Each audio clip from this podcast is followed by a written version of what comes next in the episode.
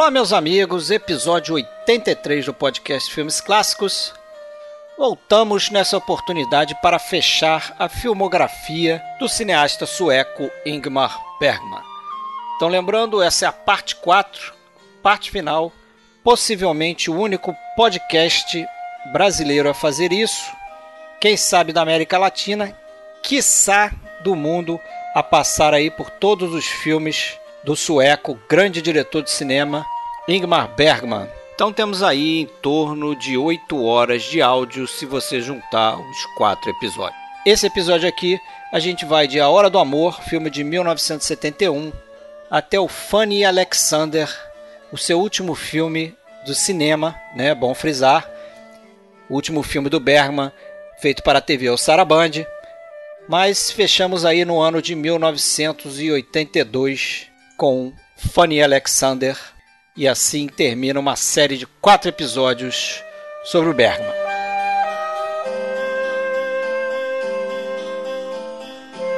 Pessoal, se você quiser entrar em contato com a gente, você pode acessar nossa página oficial filmesclassicos.com.br. A gente também está no Facebook, a gente tem uma página lá e também tem um grupo, se chama Grupo Podcast Filmes Clássicos. A gente tem um perfil na Filmou, canal no YouTube chamado Podcast Filmes Clássicos, onde postamos também os episódios. E a gente tem também um perfil na loja do iTunes, que você pode entrar lá, fazer um review e dar umas estrelinhas se você curte aqui o nosso podcast. Isso ajuda muito a gente a se manter.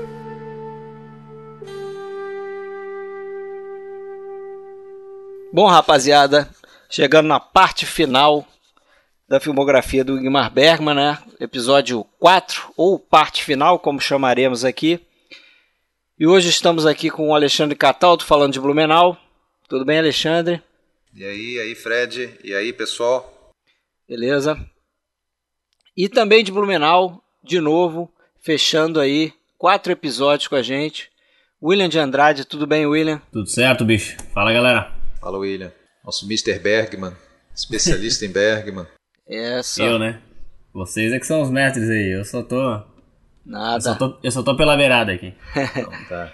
Então vamos lá, né? O último episódio a gente terminou a Paixão de Ana. E esse a gente começa aqui com The Touch. A Hora do Amor, como chamou aqui no Brasil, né? Filme aí que. Eu não sei. O, o William não viu, né? Nunca assisti esse filme, cara. É, esse, esse filme é até difícil de você achar, né? Eu acho Sim, que aqui sim. no Brasil a gente só tem um, uma válvula de escape aí que é a internet, né? É, com certeza. Até onde eu sei, esse filme nunca foi lançado aqui no, no Brasil. Né? Em DVD, em, em home. Não, não, em mídia física eu nunca vi. Eu já, eu já li sobre ele, né, na- nas, nas biografias que o Bergman escreveu. Eu li no Lanterna Mágica, li em imagens, ele fala. É, ele não gosta muito desse filme, né? Mas é tudo que eu sei, assim. Nunca, nunca fui atrás, nunca. Eu diria que com razão. É mesmo. Concordo. É, é um filme assim. É até difícil usar esse termo com Bergman, mas me pareceu um dos filmes mais rasos dele, assim. Olha, é, até de certa medida isso ele até buscou, pelo que ele próprio fala, né?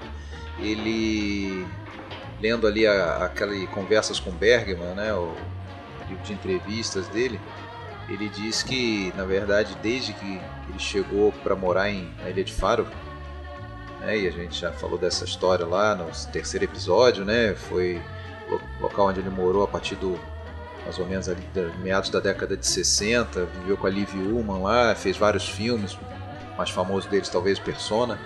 Ele disse que no dia que ele chegou em Faro ele descobriu que existiam no mundo coisas mais interessantes do que ele próprio, né, e que suas próprias é, crises, é, briga com Deus, com o mundo, enfim, ele começou a, a se interessar mais pelas realidades simples da vida, né? Então, eu acho que isso refletiu um pouco até nesses filmes que a gente vai falar hoje, né? Nesses filmes dessa última etapa. Ele se afasta um pouco de elocu elucubrações metafísicas e tal para coisas talvez mais cotidianas, dramas, né? Ou até assim, representações dessas mesmas discussões filosóficas anteriores, mais centradas num ambiente mais íntimo, mais familiar, né? Sim. como de uma casa do Family Alexander, de uma casa da- das irmãs de É... Gritos sussurros. Gritos e sussurros. A casa de mãe e filha na, no, no Sonata de Outono. E, e nesse aqui, principalmente, ele próprio falou que ele foi atrás de uma história banal, uma história cotidiana, que nada mais é do que um casal em que a mulher arruma um amante e toda a crise que daí decorre. Né? Então, essa banalidade foi buscada por ele, de certa forma. Né?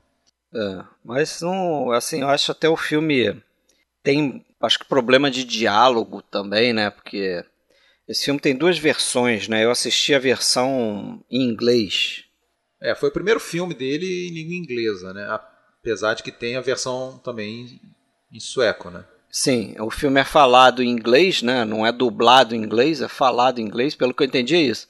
Isso. E não me pareceu uma dublagem, né? Não. E ok, o Elliot, Elliot Gold não está dublando a si mesmo, está falando em inglês mesmo. Provavelmente ele é dublado em sueco, né? O único a ser dublado em sueco ali no, na versão sueca. Mas até o, o, o filme em inglês me parece que tem problemas de diálogo, assim. Você não identifica Sim. muito como diálogos do Bergman, porque às vezes parecem são diálogos meio banais, né? Você fica procurando aquele, aquela coisa mais rebuscada, né? Mais inspirada, e eu não consegui encontrar, assim. Então me pareceu realmente um filme bem passageiro, assim. Uma coisa que marca, eu acho importante, uma coisa importante desse filme é que foi o último dele com o Max von Sydow, né? Sim, sim. Lamentavelmente, aí depois de, de 11 filmes, se eu não me engano, ou 13, agora me falhou o número, mas estão juntos aí desde o sétimo selo, em 57, 56, né, as filmagens. É, praticamente todos os filmes mais importantes a partir daí. Todos não, teve alguns realmente que, que ele não estava, como por exemplo o Silêncio, né? É, Mas na maioria, esse, né? Esse foi o último e eles se desentenderam, acho que em algum projeto posterior a esse, ele recusou o convite do Bergman e o Bergman daí botou ele na geladeira. Nunca mais foi chamado. Ele até era pretendido depois para o Fanny Alexander e, e acabou de fora por uma atrapalhada do empresário.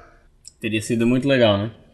É. é. Teria, sido, teria sido muito legal justamente pelo caráter assim de é, testamento, fim né? de carreira, é. né, de testamento, de reconciliação e tal, né, do Fanny Alexander. Mas esse aqui acabou sendo o último, né? É. Tem o só uma curiosidade, tem o Gunnar Fischer é, como desenhista de créditos, né? Ah, é. A fotografia é do Sven Nykvist, né? Como serão todos os filmes aqui. Mas tem o Gunnar Fischer nesse papelzinho aí, né? Fazendo o último trabalho, eu imagino, né? Pro Bergman. Sim. E, e, claro, né, que você já comentou, interessante aí a presença de um ator americano. Sim. Se eu não me engano, foi o primeiro. É, o primeiro não escandinavo, né? É, a, a, a, trabalhar com, com Bergman. No papel principal, e, né, pelo menos. É, é aquela coisa, né? É, era uma honra para ele trabalhar no filme do Bergman, apesar de que ele temia ficar meio queimado, porque o filme tinha certas cenas ali meio esquisitonas e tal. O personagem dele é, é meio bipolar. É. É, ele dá uns surtos, né? No coisa. É, Era para ser o, o Dustin Hoffman, né? É, ele pensou no Paul o... Newman, pensou, no, pensou naquela galera toda que tava no, na crista da onda nessa época, né? Dustin Hoffman, acho que estava com a, a esposa, estava grávida, né? E ele acabou recusando. O, Go, o Elliot Gould era um ator famoso, né? Na década de 70, acho que hoje o pessoal não, não lembra muito é. dele, né? Mas. Isso aí, não tem muito mais, eu acho, que falar desse filme, não, né? Eu concordo com você. Lembrando aí que tem vários curtas entremeando, né? Esse, esse filmes para TV esse, nesse período todo que a gente vai falar. E eu acho que a gente não vai dar um destaque grande a eles, não, não vale a pena, mas um ou outro aí talvez mais importantes. Mas a gente vai se concentrar aqui no, realmente nos longas, né? Principalmente é. em três deles, né? Começando agora filme seguinte, filmado Gritos em 71, e né, e lançado em 72, o Gritos e Sussurros. Filmaço. Cara, hoje eu vou abrir mão, hoje eu vou abrir mão de falar o título original, porque o Gritos e Sussurros é, pelo menos é, eu não, eu não decorei. e MDB, pô. Aqui, é. ó. Viskengarhotrop. Perfeito. Viskengarhotrop. Perfeito, Fred. Impecável. Perfeito, né? Bom, o ok, o ok, o ok a gente sabe que é E, né? É. Depois tem o Funny Ock Alexander. Yes. Muito bem, isso aí já matamos. Já, Mas vamos lá. Acho que Ele dos volta primeiros... a fazer um grande filme? É, eu acho que sim, cara, mas eu, eu confesso que eu.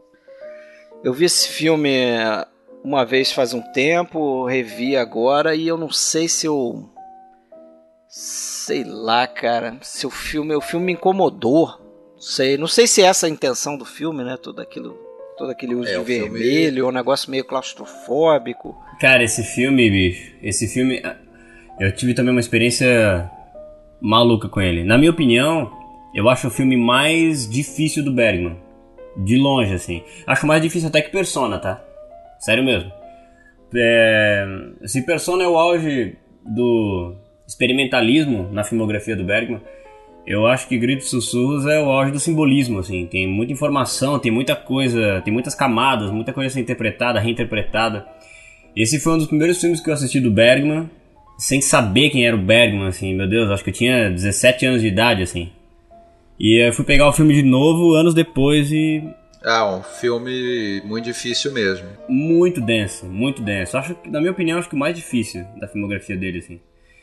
E aí depois eu assisti ele, gosto do filme, gosto das ideias, gosto dos símbolos, mas hoje já tentando revisto ele umas 3, 4 vezes, ainda tem coisas que me deixam pontos de interrogação, assim. É um filme Sim. muito louco, cara. Muito louco, simbólico. Simbólico pra caramba. Perturba, Ele volta a temas né, importantes dele. perturba pra morte, caramba, né? tem muita coisa perturbadora ali, tem.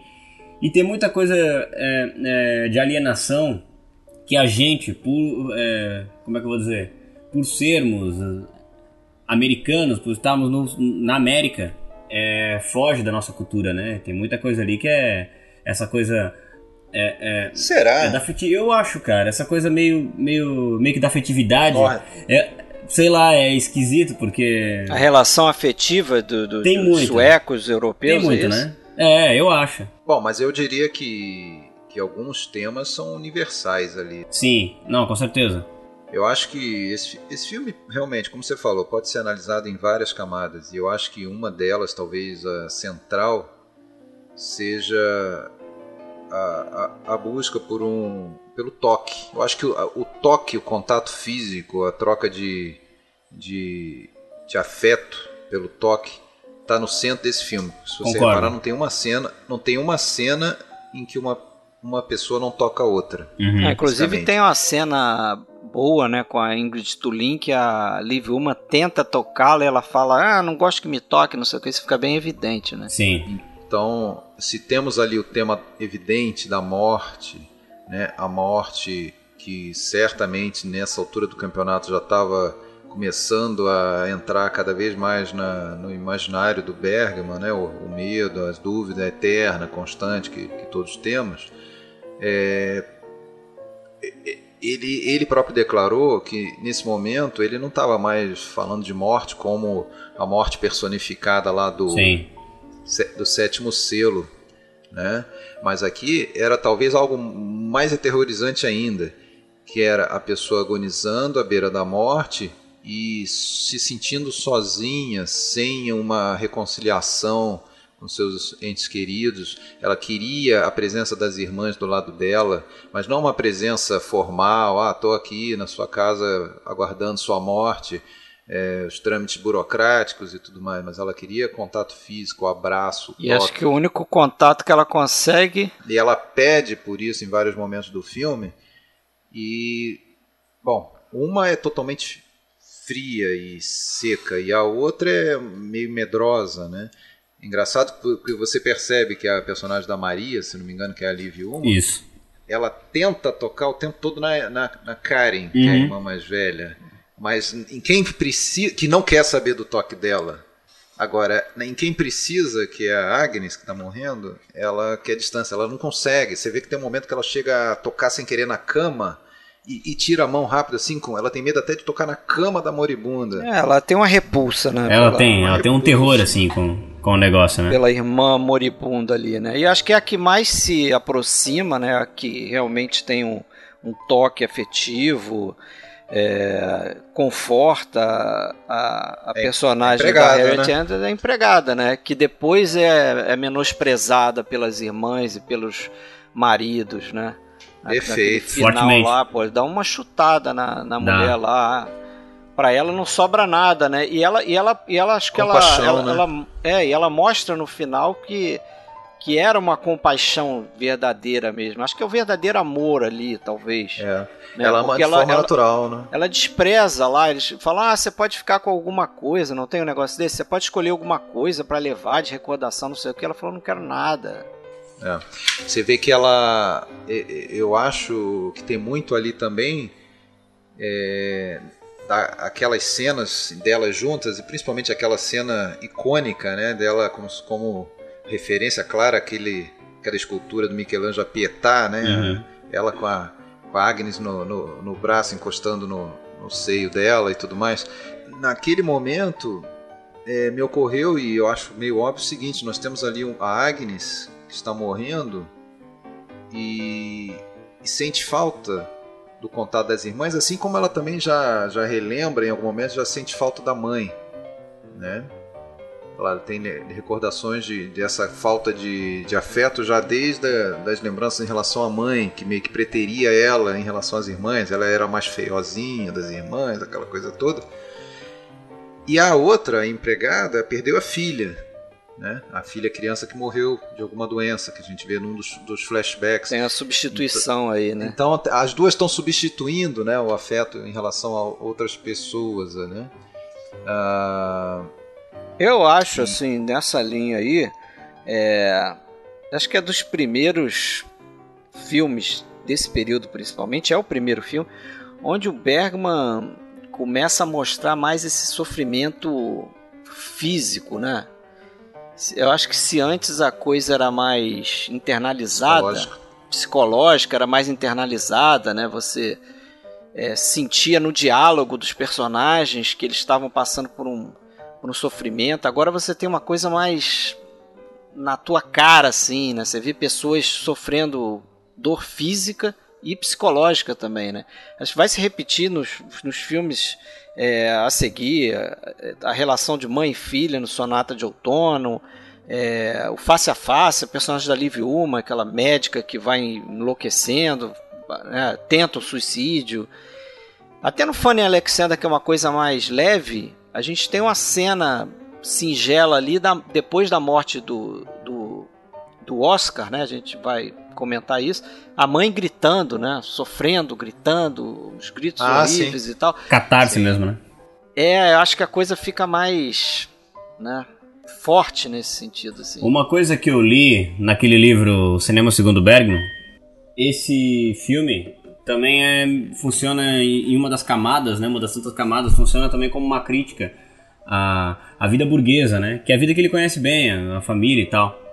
E ah, sim. Isso, Verdade, ele fala ele isso. Ele fala isso, né? E também é bem evidente porque assim, é, a parte ali é, das irmãs, especialmente ali dos maridos, no final isso vai se confirmar, eles têm muito a perder é, materialmente, né?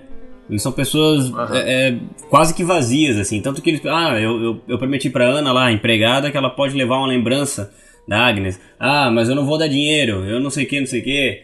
Então, a única personagem que de fato é, é, tem amor no filme é, na verdade, vamos dizer, a operária da casa. É, a, é menos provida, né? O que resta para ela, na verdade, é amor, né? Ela não tem nada material a perder, assim. O Bergman fala que ele, ele viu um pouco dessa coisa da o testamento de uma era, né, de um estilo de vida, uhum. assim como a gente viu lá o Visconti fazer em outros filmes, né?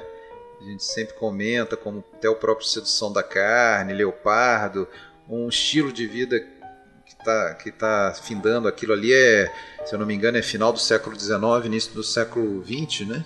Final do século XIX está ambientada a história e e é um enfim um, um filme que tem origem novamente num sonho, né? Ele fala que ele tinha um sonho recorrente de mulheres vestidas de branco num quarto vermelho, né? Isso. E isso convenceu ele de que ele poderia fazer um filme a partir daí. E o interessante é que ele distribuiu é, várias características diferentes da mãe dele nas quatro personagens, né? É, pois é. Não, na verdade ele, ele fala que foram as duas coisas, né? Primeiro, antes ele já pretendia fazer um filme que de alguma forma é, remetesse à, mãe dele, que foi muito marcante na vida dele. Ele sempre fala muito da mãe, que foi a, a, a pessoa mais importante da infância dele, mais presente. Ele chega a dizer que ele era apaixonado pela mãe, que era uma relação muito forte e tal. E ele já pretendia fazer isso. E, paralelamente, ele começou a ter essa, esses, essas visões, não sei se sonhos ou imagens recorrentes dessas mulheres, né? E, e, bem como é no filme, num ambiente vermelho, elas vestidas de branco, não era isso? É, é a cor, a cor tecnicamente que chamam, né, é carmesim. Né, em inglês acho que chamam de crimson, que é um vermelho mais ali pro lado do púrpura. Gritante. É, é, é, uma coisa meio que. É quase que um. É saturado, um ver, né? Um vermelho músculo, é quase que o interior do corpo humano, né? É, é uma coisa é. louca. E, é, e, tem fade em vermelho, né? Isso é, é até difícil de ver. fade em vermelho. Verdade. Ah, sim, é verdade. O fade é, verdade. escuro, mas ele faz um fade vermelho, né? Eu acho que esse, esse, essa cor latente e o, e o trabalho de cor no filme, que é uma. Principalmente vermelho, que é uma coisa difícil, porque o vermelho invade outras cores, né? Principalmente no vídeo. É, que deve ter sido um grande fator pro, pro Sven Nykvist ganhar o, o Oscar dele, ah, né? O ah, primeiro Oscar dele. Não tem a menor dúvida, é, com certeza. Merecidíssimo. Eu acho a, a, a, questão de imagens desse filme, ainda que você possa ter alguma restrição à temática, ao filme ser desagradável em outra, outros aspectos, mas ele ele marca muito, né? É daqueles filmes que é daqueles filmes que eu vou dizer, eu acho que uma característica de um bom filme é aquele que depois no, no futuro você, você viu há 10, 20 anos o filme, mas ele não, não vai sai se misturar. Cabeça, né? Não, ele não vai se misturar com outros. Você vai, ah, qual era mesmo? Era aquele ou era aquele? Não. É, grito sussurro, a gente sempre vai lembrar como é que era o, é aquele que você vê um frame, você vê uma foto, você vai saber, ah, esse é grito sussurro, que é muito é, particular, né? Sim. Não, não tem não tem é, similares no mercado. Mas sabe, o... na época em que o Bergman estava dando entrevistas é, sobre o lançamento desse filme aí, e ele falou sobre é, cada personagem ter uma parte, uma, uma faceta da mãe e tal. É, no livro que ele lançou em 97, que é o Imagens, e até naquela, naqueles documentários, é, aqueles três documentários de uma hora, que quando foi lançado para home video acabou virando A Ilha de Bergman, é, ele já desmistifica essa história, né? Não sei se vocês sabem disso. Ele já ah, é? desmistifica. É? é? ele já fala que. Ah, não, na época eu precisava falar, eu, eu fiz Gritos Sussurros, ele foi um filme sintomático, foi uma coisa que eu precisava fazer. Na época eu precisava de uma justificativa para isso e eu fiquei falando que era sobre a minha mãe, assim. Então, no livro, ah, Imagens... Enganou a gente. Enganou. é. Nesse livro que ele escreveu, Imagens, e nessa série de documentários de 2003, se não me engano, ele já desmistifica essa história. Ele já fala que não tem nada a ver, assim, que ele precisava falar isso, sabe? Sacaninha, tá vendo? O negócio da mãe pode ser, mas o negócio da imagem ele confirmou, né? É, né, isso. Isso daí sim. Que ele teve o sonho. Isso até quando tu lê o livro Imagens, é uma história até que tu, tu tá lendo assim, de opa, já li isso aqui. Mas o negócio da mãe, assim, é uma coisa que ele desmente nos, nos, dois documentos, assim. É, eu vi, eu vi o capítulo sobre esse filme no, no Imagens e ele, dá pra ver, ele, ele relata no Imagens que ele ele estava meio perdidão, sem saber onde que ele ia chegar. Aquela coisa que ele fala às vezes que ele imagina os personagens e depois os personagens parece que ganham vida própria. Sim, é bem isso mesmo, cara. Momento do roteiro e acabam sendo diferentes do que ele imaginou antes e tal. Enfim, uma, essa loucura de autor, né, de, de artista. O fato é que ele vinha aí depois de, de cerca de cinco filmes mal sucedidos na bilheteria, né? Desde Persona. Persona já não foi isso tudo, né? E depois a Hora do Lobo, Vergonha, Paixão de Ana e o Hora do Amor mais ainda. Tanto é que o apoio de produtores estrangeiros ele, que ele chegou a ter aí no. Eu acho que desde o Vergonha Paixão de Ana, né? Se eu não me engano, Vergonha e Paixão de Ana já teve alguma. Eu não me lembro qual estúdio americano que estava participando. E o Hora do Amor, com certeza. E eles pularam fora, falando, não, esse cara, beleza, já deu o que tinha que dar, já é, eu acho que depois do Hora do Amor isso estava bem claro, né? O pessoal estava achando que a carreira dele já tinha acabado. Só as Svensk Film Industry, né? O velho a casa dele aí que bancou o filme, né? Um orçamento que não era alto, não era alto, e tanto é que ele precisou fazer uma reunião com a equipe e o Sven Nikvis, por exemplo, aceitou trabalhar sem receber salário em troca de uma participação nos lucros, porque ele confiava que ia, o filme ia fazer sucesso. Só sobre a produção, o estúdio em 71, que foi quando foram feitas as filmagens, ele tinha acabado de inaugurar umas instalações novas, né? O, o cinquentenário estúdio lá em Filmstaden foi meio que aposentado e mudaram para um lugar todo moderno e tal. E o Bergman insistiu em filmar tudo em locação, né? Uma aquela casa que aparece no filme era uma casa de verdade, não foi cenário construído, ficava, sei lá, cerca de 40 quilômetros de Estocolmo, uma propriedade, e está lá hoje, o pessoal visita e tudo. E o que torna ainda mais incrível esse trabalho de direção de arte e de fotografia, né? Porque... E aí, claro que o produtor ficou puto, né? Porque, pô, gastou horrores para instalações novas e o cara já vem querer filmar em, em, em locação, né? Que sempre aumenta, evidentemente, a despesa, a viagem, né? Fazer tudo aquilo. A Harriet Anderson é, volta a filmar com ele, né? Fazia um tempo aí que ela não ela é, não filme sério um filme era desde ele, né? através do espelho, né? É, através do espelho. Pô, tem um, um gap aí de quantos anos, né? É. é. é. claro, ela fez o. Para não falar de todas essas mulheres nesse meio tempo, mas, ah, sim. Bem, acho que dá até para descartar né? assim, porque é um filme menor. Muita gente considera um dos piores do Bergman, eu tô incluído nessa, nessa turma. Pô, e volta é, muito bem, né, cara? Volta, volta. E o Bergman acho que convidou ela mandando anotações, né? Porque ele ainda não tinha um roteiro completo. E ela entrega legal ali o papel dela, né? Faz muito bem. A, tá incrível. A cena da morte também é. É, dizem que ela, angústia, o pai dela, né? o pai dela tinha morrido de câncer também, sofrendo. É, muito, ela baseou no, no falecimento do pai, né? A cena da morte dela e tal, né? Ela tá incrível, cara incrível resgatar isso, né? E parece tá que o muito tempo deitada, né? É, não, e o pessoal disse, disse que ela ela do, costumava dormir cedo, né, quando ela fazia um filme e tal, ela gostava de dormir cedo. E o pessoal da produção ali né, para esse filme não deixava ela, ela dormir justamente para ela ficar com aquela aparência de cansada, né, de estar tá sempre esgotada nas cenas. Então tinha essa coisa.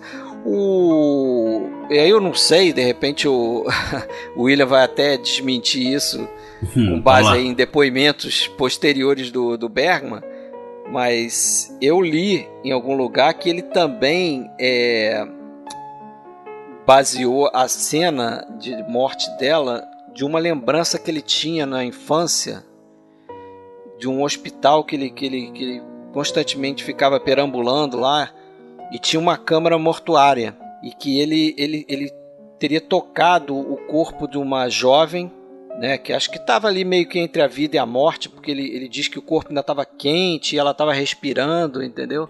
Isso eu não sabia não.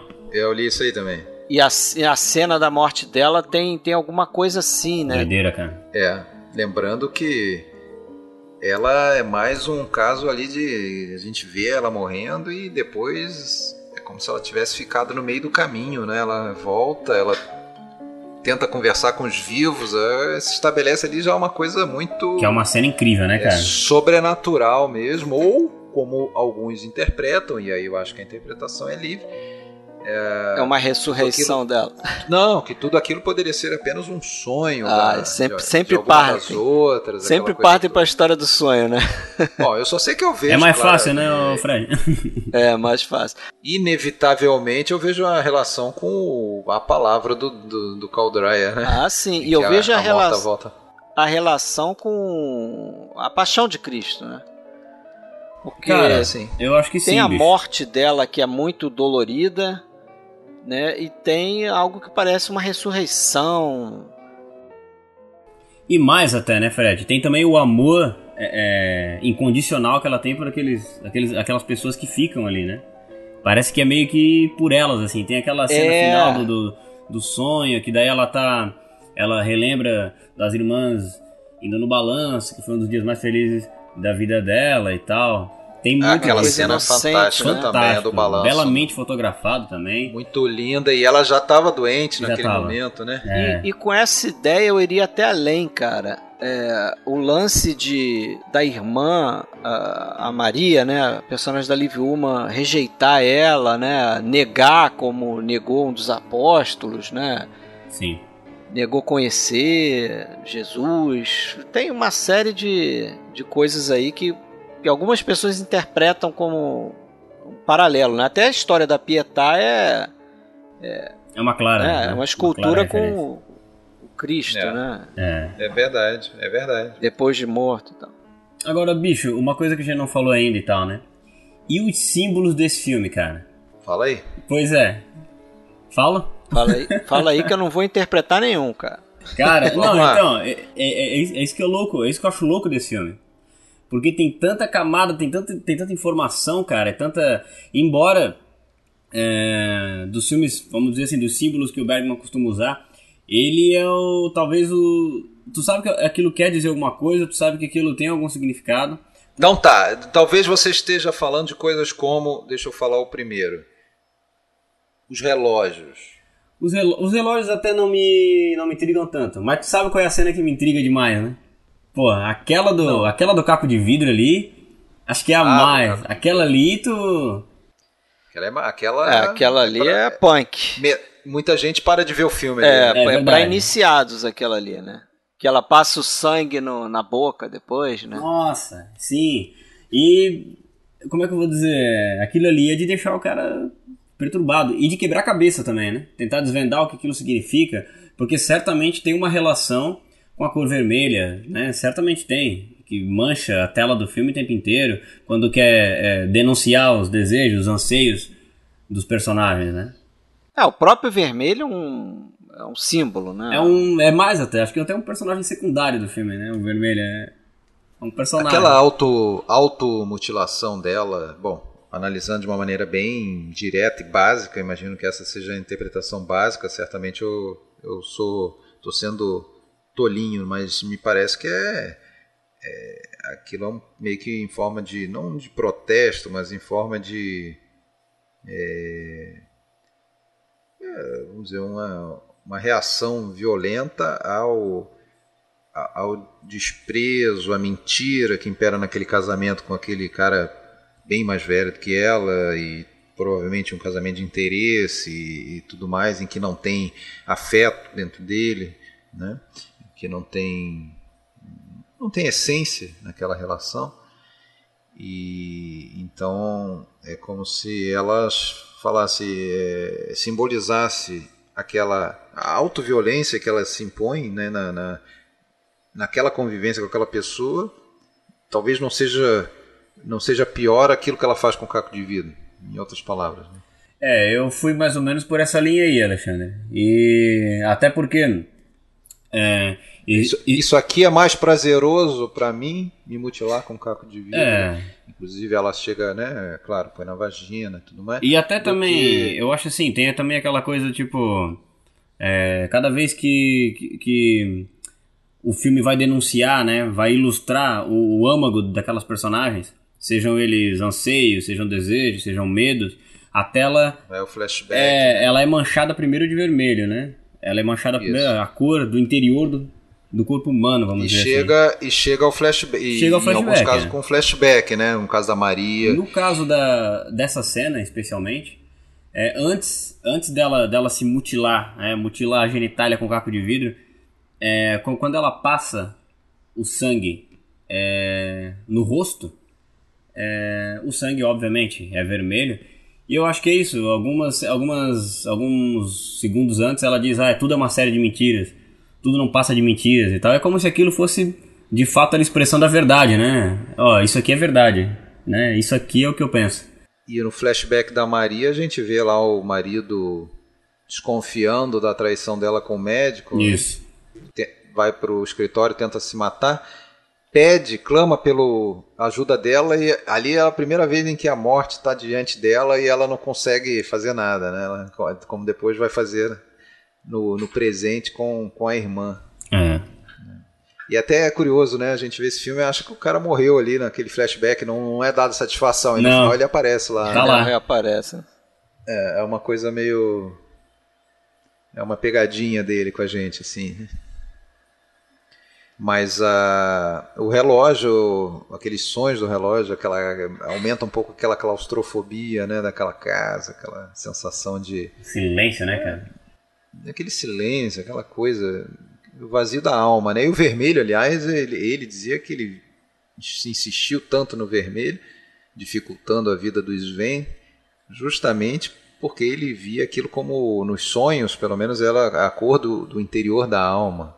Uhum. Essas viagens, né? e, e aí eles foram, ele e o Sven, apenas semanas antes do início das filmagens lá para aquela para aquela aquele solar, como eles chamam, né, às beiras do lago e tal, para enfim, para testar cores, testar é, as tomadas e tudo mais. Muito uso de iluminação Natural, né? é, natural, mas também muito uso de aqueles os famosos os arc lights, né, o, o- pelas janelas, né? Ah, sim. aque- aí ele controlava as horas do dia na ficção de acordo com a iluminação. Teve um Ah, dia, verdade, a, eu li isso. A, a, a- grande cena da, da agonia da Karen, a agonia final da Karen, seria no seria na, na, na- 5 horas da tarde, né? é isso, no meio da tarde com o sol Intenso. forte. é. Então, diz que nesse dia eles precisaram alugar lá refletores mais potentes, o que encareceria muito. Então, ele só alugou por um dia e tinha que filmar aquilo tudo naquele, em um dia, né, por causa da, da despesa. Mas eu, eu acho que é um grande filme visualmente e eu acho que na- os temas dele são muito é, pungentes, por assim dizer, né? É, eu tenho que dar um tempo e, e O- ver o- mais uma vez esse filme. Tem, tem aí aquele papel pequeno do, do Erland, né? O médico. E, e- Ele faz o médico e né? amante da. ex-amante, né? É, o Erland que, a partir desse momento aí, eu acho que está sedimentado como o principal ator né, masculino do Bergman, o, o, já com o Max von Sydow se afastando, o Gunnar Bjornstrand ainda aparece vez ou outra, mas já, né, papéis menores, já É. envelhecido, bem envelhecido. Última geração de ator masculino do Bergman, né? E um grande amigo, né? Inclusive, Verdade. Até morrer, né? Até a desde- morte e ficaram amigos. Amigo, amigos desde 39 no teatro, quando o Erland tinha 16 anos apenas, treinando no teatro, eles já eram amigos desde aquela data. Tem uma entrevista muito interessante do- dos dois juntos e falando sobre Assisti isso também. vida, sobre morte, sobre casos e tudo mais, né? A gente acha que o Bergman é aquele cara que teve, não sei, nove filhos, seis esposas. Pelo que dá para entender naquela conversa, o Bergman era santo perto do, do Erland. Né? ele, fala, ele chega a falar assim: pô, não teve nenhuma mulher que para o Bergman, para eu conquistar, eu não precisei dar duro, insistir. Já o Erland, não, as mulheres se jogavam para ele. Enfim, vamos sair da fofoca e voltar pro filme. É, o, o personagem do, do Elan Josephson até, embora pequeno, é um personagem que tem uma cena muito interessante, né, cara? É a cena que ele tá... Que ele pega a personagem da Liv Ullmann lá e... A do espelho, né? É, aquela cena é muito interessante, que ele começa a denunciar através das linhas físicas do rosto dela, da cor da pele, da maquiagem, tudo que ela esconde por trás daquela, daquela beleza toda, né? É muito interessante Quase como uma cena. máscara, né? É muito Se ela interessante tivesse uma cena. máscara. E o interessante é a recepção dela, né? Porque ele tá fazendo é, é, declarações duras ali, né? É uma E ela denúncia acha bom, né? É, e ela, e ela tá sempre com aquele sorriso, ela não, ela não tira aquela máscara, né? É. É, e essa tal, essa tal beleza não é à toa que ela é denunciada aí como sendo algo que é só uma máscara, né? Porque no, numa das lembranças da Agnes, né? Naquela coisa, aquela vez que ela segue a mãe, também é, é- aí vem essa coisa da paixão do, do Bergman pela mãe, né? Ela, quando criança, seguia a mãe no jardim, ficava escondida observando a mãe. Essa cena o Bergman diz que é totalmente autobiográfica. Só que aí, claro, ele transferiu para uma personagem feminina. E aí a mãe descobre ele, ele tem medo de levar uma, uma bronca, mas ela é meio piedosa, mas aquela coisa assim, piedosa, ah, coitadinha dela, né? Essa aqui é minha filha menor, menos capaz. Aí tem até um flashback de uma festa em que ela dá toda a atenção para Maria, que era mais bonita, mais cheia de vida, e a, e a Agnes fica lá no cantinho olhando, meio triste, assim, então. Então, essa coisa da, da ela se sentia feia. Né? Até botaram uma menina meio feiozinha mesmo, coitada, para fazer a Agnes criança. E, e, a, e a, aquela coisa né, de que a, a essência não está nisso, né? A essência está no, no que está dentro das pessoas. E é isso que o médico denuncia para ela ali. Bom, você já falou a cena do balanço, né, no que fecha o filme, aquele, aquela lembrança de um momento, pequeno momento de felicidade, né, apesar de já assolada pela doença. Né, momento em que ainda estava fácil para as irmãs estarem presentes e com algum contato. Né. É, isso aí. É, e uma coisa interessante que eu anotei aqui, para falar, que, que o Bergman fala, que eu acho que está muito relacionado a isso que ele, que ele trata nesse filme. Que ele, e, é uma, e é uma verdade, eu concordo bem com ele. Né? Eu acho que isso é um grande problema da humanidade toda, né? desde sempre. Fala, poxa, você vai para a escola, estuda todas as fórmulas da geometria, você aprende todas as capitais, o nome de tudo, sabe fazer todas as operações, mas é, sensibilidade, sensações, emoções, isso nunca é ensinado para ninguém. Né? Por que, que você fica com raiva de uma pessoa? Por que, que você não fica? Ou seja, aprender a conviver com pessoas, aprender a, a, né, a, os sentimentos, isso nunca é ensinado. Né? Por isso que os psicólogos aí têm sempre um, um mercado grande. Né? Um mercado pessoas... grande, um mercado grande e perigoso se... até, né? É, porque não se concentra, não, não, não, nunca se deu atenção a ensinar é, sentimentos nem nada, né? Como, ou como lidar com os sentimentos. Né? E eu vou te falar, o... par, parte técnica, não, sensacional. É, toda atenção, né? Isso que tu comentou agora, é, vou me declarar agora aqui, né, publicamente. Isso de, Ai, de, longe, cara, de longe é a coisa que eu mais gosto na filmografia do, do Bergman. E com certeza é uma coisa que, meu, desde sempre, sempre tive muita dificuldade com isso, assim. Sempre achei muito estranho é, que a sociedade tem essa. Tem isso, né? Esse desprezo Esse mesmo, né? desprezo. né? Por um cara, um cara que vai falar de, de coisas assim, né? Ele dizia: Nós somos analfabetos é. em matéria de sensibilidade. Eu certeza, acho que você certeza. pode dizer que a obra dele quase toda é. É com base nisso, né? De com base entender nisso. os sentimentos dele e a relação dele com outras pessoas e com religião e com família Sim. e com é, é dos diretores realmente mais é, viscerais, eu acho, cara. Intimistas é. também, né? De, de colocar na tela o, o, muito sincero também, né? De colocar na tela o, o que ele tá passando, né? Cara? O cara conseguir tematizar isso. É, tematizar. Eu, eu até só falando a última coisa aí que já tem uns 40 minutos nesse filme, mas eu até acho que o assim, eu fiquei me perguntando isso com relação a outro filme. É, quando a gente vê alguns atores, principalmente as mulheres dele, né, interpretando é, coisas que a gente sabe que são dele e ele simplesmente colocou no roteiro. Sim.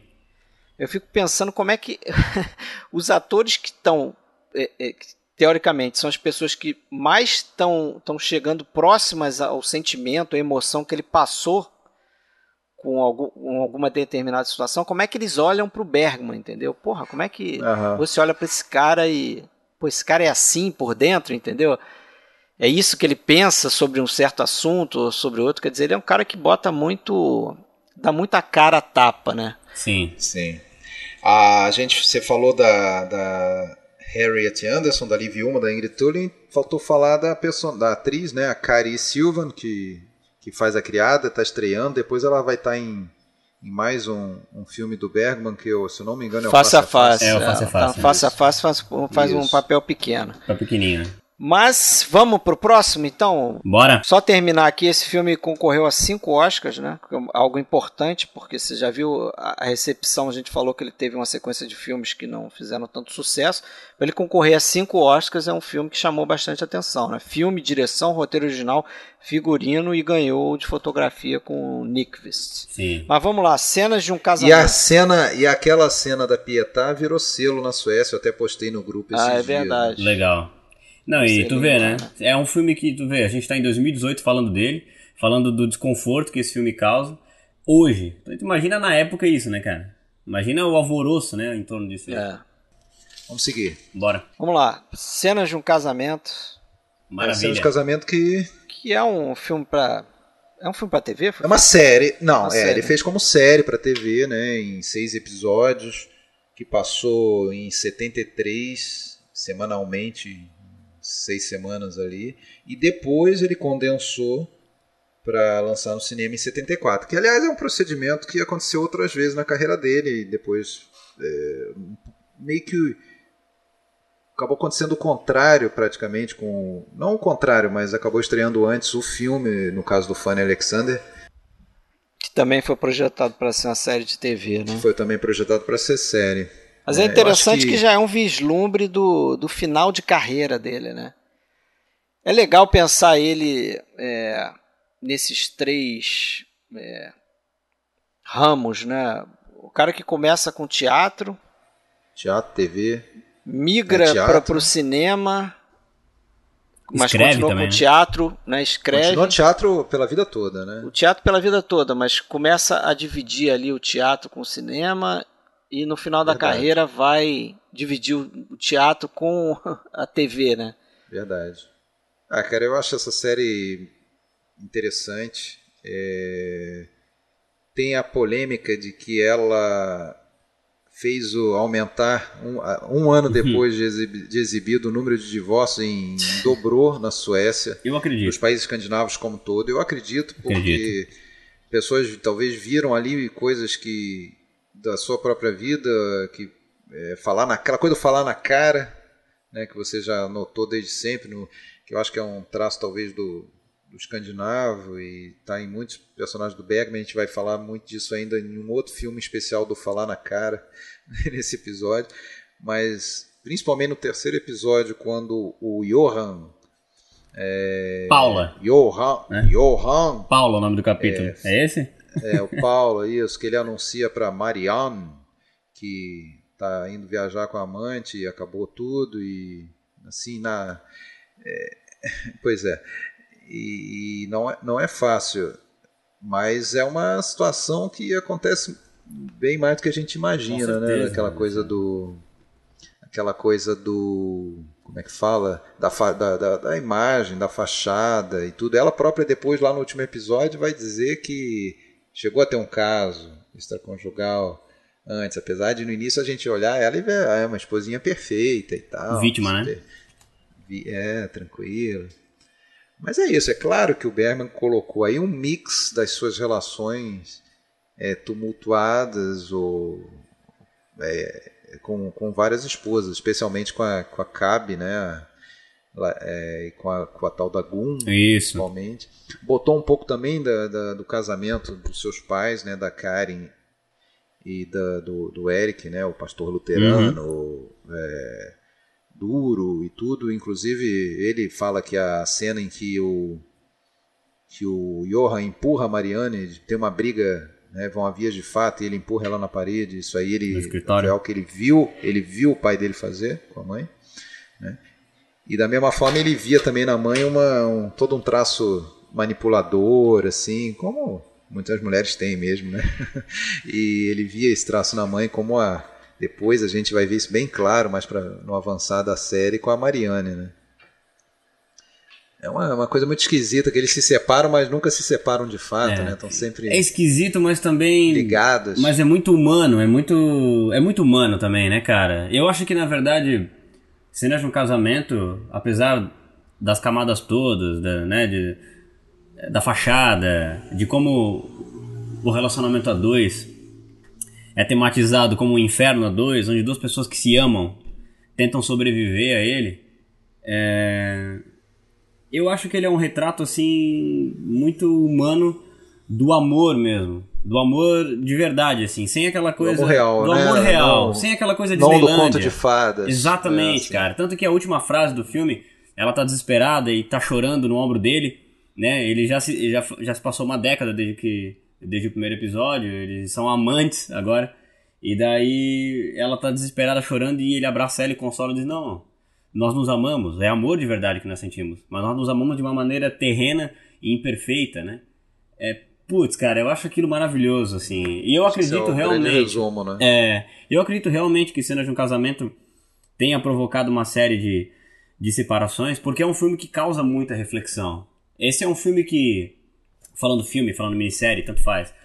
É, quando eu indico para meus amigos, por exemplo, as pessoas me ligam na sequência, assim. Oi, William, tudo bem? é tipo, oi, William, tudo bem? Tudo? Vamos separar. Ah, Então, né? Então, cara, eu acabei de assistir cenas de um casamento. Sabe? Aque- Aquele sentimento de pêsar, assim. Então, eh, tu sabe que é uma coisa que causa reflexão. Eu acho que não. É, é- é o tipo de, de, de coisa, cara, que não tem como tu assistir e ignorar aquilo ali. Cenas de um casamento é. Eu não vou dizer assim que é uma das minhas coisas até favoritas do Bergman, é uma das minhas coisas favoritas da vida, assim. Acho que é um dos retratos do relacionamento é, é, contemporâneo muito real, muito. Nossa. E a gente tem mais uma vez aí o Liv e o Erland Josephson, né? Magistrais e o Destruindo. São eles dominando tudo. Eventualmente tem um ou outro personagem. Sim. Aparece bastante a, a Gunnel, né? Gunnel Lin- Lindblom. Uhum. Ela faz uma amiguinha que depois vira amante dele também. É. Eu acho que colega de trabalho, se. Isso, isso mesmo. Tem, tem aquele outro casal, né? Tem aquele outro casal em crise num dos episódios. Peter e a Catarina? se Peter e a Catarina. E o Peter depois é o cara, o pastor malvadão lá do Fanny Isso. Alexander. E, inclusive, esse casal vai aparecer em Da Vida das Marionetes, né? É, Isso, ele vai, ele vai dar uma sequência, né, pra, Não, não com os pra mesmos história, atores. né? Um spin-off, né? É, um spin-off. Quase um né? spin-off. E também tem a sequência, né? O Saraband, né? De 2003, Verdade. 30 anos depois, né? Verdade. É aí com os mesmos atores, né? A Liv e o... Ellen E Josephson. o... E aí o último filme dele, né? É. Pra TV também, mas eu acho que a última coisa que ele dirigiu efetivamente foi o Saraband. né? É. E Eu tô só ouvindo vocês falar aí, porque você não reviu? não revi. Reveja, Fred. Não ia dar tempo, cara. Eu, eu- sim, mas não ia dar, não ia Interessante, tem a- conseguir é incluir interessante que tem a narração, né? É um toque, tem, um- tem um toque aí de ele, ele faz a narração, né? Ele faz. É Como série mesmo pra TV, no início de cada episódio ele tem aquela recapitulação dos episódios anteriores, aquela coisa Sim. novamente aí o show de close-ups, né? E cenários muito simples, né? Geralmente cada episódio tinha uma ou duas cenas no máximo, né? É. Mas cenas longas, né? Aquelas discussões intermináveis. Sim, é, especialmente. A é, gente, ficava, a gente ficava envolvido com aquilo. Total. Especialmente tem aquele episódio em que. Ele, Quase um Big Brother. é, ela vai levar os papéis pra ele assinar lá no escritório. Aquele episódio é inteiro ali dentro, né, cara? Que eles quase saem na porrada ali. É muito bom, cara. É. É uma montanha russa de É uma emoções. montanha-russa. né? Assina. Ah, não, vamos tomar um negócio antes. Não, vamos jantar. Não, quem sabe a gente não rasga isso aí e É. tal. E daí a pouco estão brigando, daí a pouco assina. Ih, meu Deus do céu. É a vida. Isso daí é uma Vamos seguir, maravilha. então. Vamos seguir? Senerure Aktenskap. Cenas de um casamento. Pronto, falei. Vamos lá pro. o- vamos falar um pouquinho do Troll Florestan. Fala aí. Esse aí é o único que eu não vi. Nunca viu? Não, esse eu nunca vi. Ah, mas aí é porque você não, não gosta da ópera, provavelmente. A flauta mágica, não Falta se mais. interessa por ela. é, não me interessa Eu- muito por ópera e eu deixei esse justamente para ser o último. É, ainda não- É, em 75 ele filma, né? Pô, é, é- cara, é, é considerado um dos melhores filmes de ópera do, do- do- é, já feitos, né? Ele, é, ele, ele fez isso aí é, mais uma vez, né? Trazendo lembranças e coisas da infância, né? Que ele, ele gostava da, da flauta mágica desde quando ele viu a primeira vez com 12 anos, né? É, tanto é que na época ele, ele tinha essa frustração que ele tinha lá aquele famoso teatro de marionetes dele na infância. Ele tentou montar isso lá dentro do teatro de marionetes, mas não, não conseguiu, muito caro. Então, e paralelamente a isso, ele descobriu um teatro barroco, um dos únicos ainda é, originais da- do século XVIII no mundo. Ele descobriu isso lá na, perto de Estocolmo, esse teatro. Então ele ficou a vida inteira nutrindo essa vontade de montar a ópera é, nesse teatro. né? Ele acabou não fazendo exatamente isso, ele não montou a ópera, mas ele fez um filme, fez uma, a ópera filmada, mas também não no teatro, né? Porque aquele teatro lá, justamente por ser muito antigo, não poderia suportar todo é, câmeras, aquela coisa toda para uma filmagem. Então ele remontou em estúdio uma réplica, né? Ele criou uma réplica daquele teatro barroco que ele conheceu, né? E, e aí os atores, os cantores montaram a ópera não para uma plateia real, mas para a câmera, né? Mas eu acho bem legal, principalmente, cara, principalmente os momentos em que a gente vê a plateia, né? Entra aquela coisa toda do, do voyeurismo, né? Da, da Nessa plateia que tem ali a esposa dele, né? A Ingrid Bergman, tem acho que o Nickvis também. Tem várias eu, pessoas. O Andrei tem a Liv Ullman, tem Orland Joseph, o Erland. Tem a Cabe Laretei, né? Que a Cabe Laretei, isso. isso é interessante do, do Bergman também, né?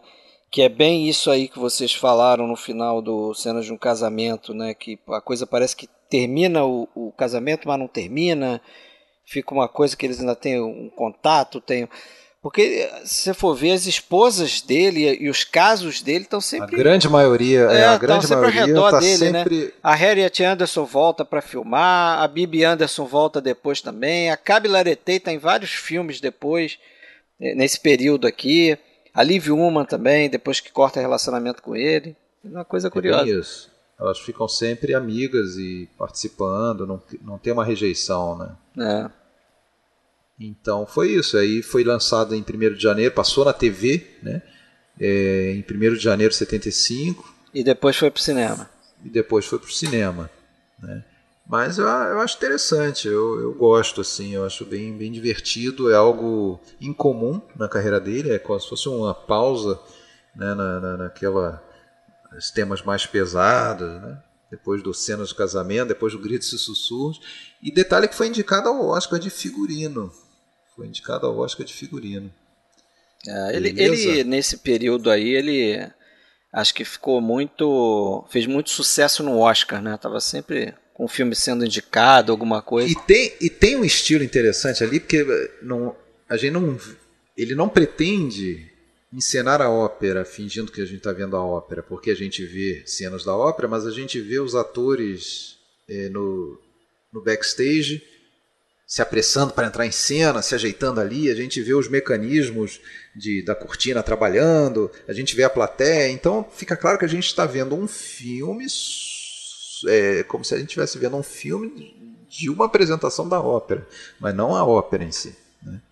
E nessa época, só avançando aí, já saindo desse filme, mas nessa época é, foi mais ou menos quando acabaram as entrevistas daquele livro, né, o Cinema Segundo Bergman, e eu achei muito interessante, eu anotei para trazer, que nessa época ele já falava, os caras provocavam eles com, ele com perguntas, e ele já falava que é, abre aspas, eu, eu acabarei parando de realizar filmes, dedicando-me talvez à experiência mais, é, de maior satisfação pessoal. Penso em continuar, em continuar ainda por mais uns dois ou três anos, isso ali em 70 e pouco, 74, 75.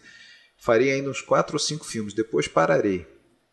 Aí tem até aquela, aquele trecho que ele fala que é o que eu postei lá no grupo, né? Que ele, que eu, uma coisa que eu entendo nele, eu acho que isso é algo que tem a ver até com a Agnes lá de Gritos e Surdos, aquela necessidade de contato humano, aquela necessidade de troca de, de experiências, de carinho. Se continuo, é porque sinto uma enorme necessidade de contato, de influenciar outras pessoas, de tocar física e mentalmente, de me comunicar com elas.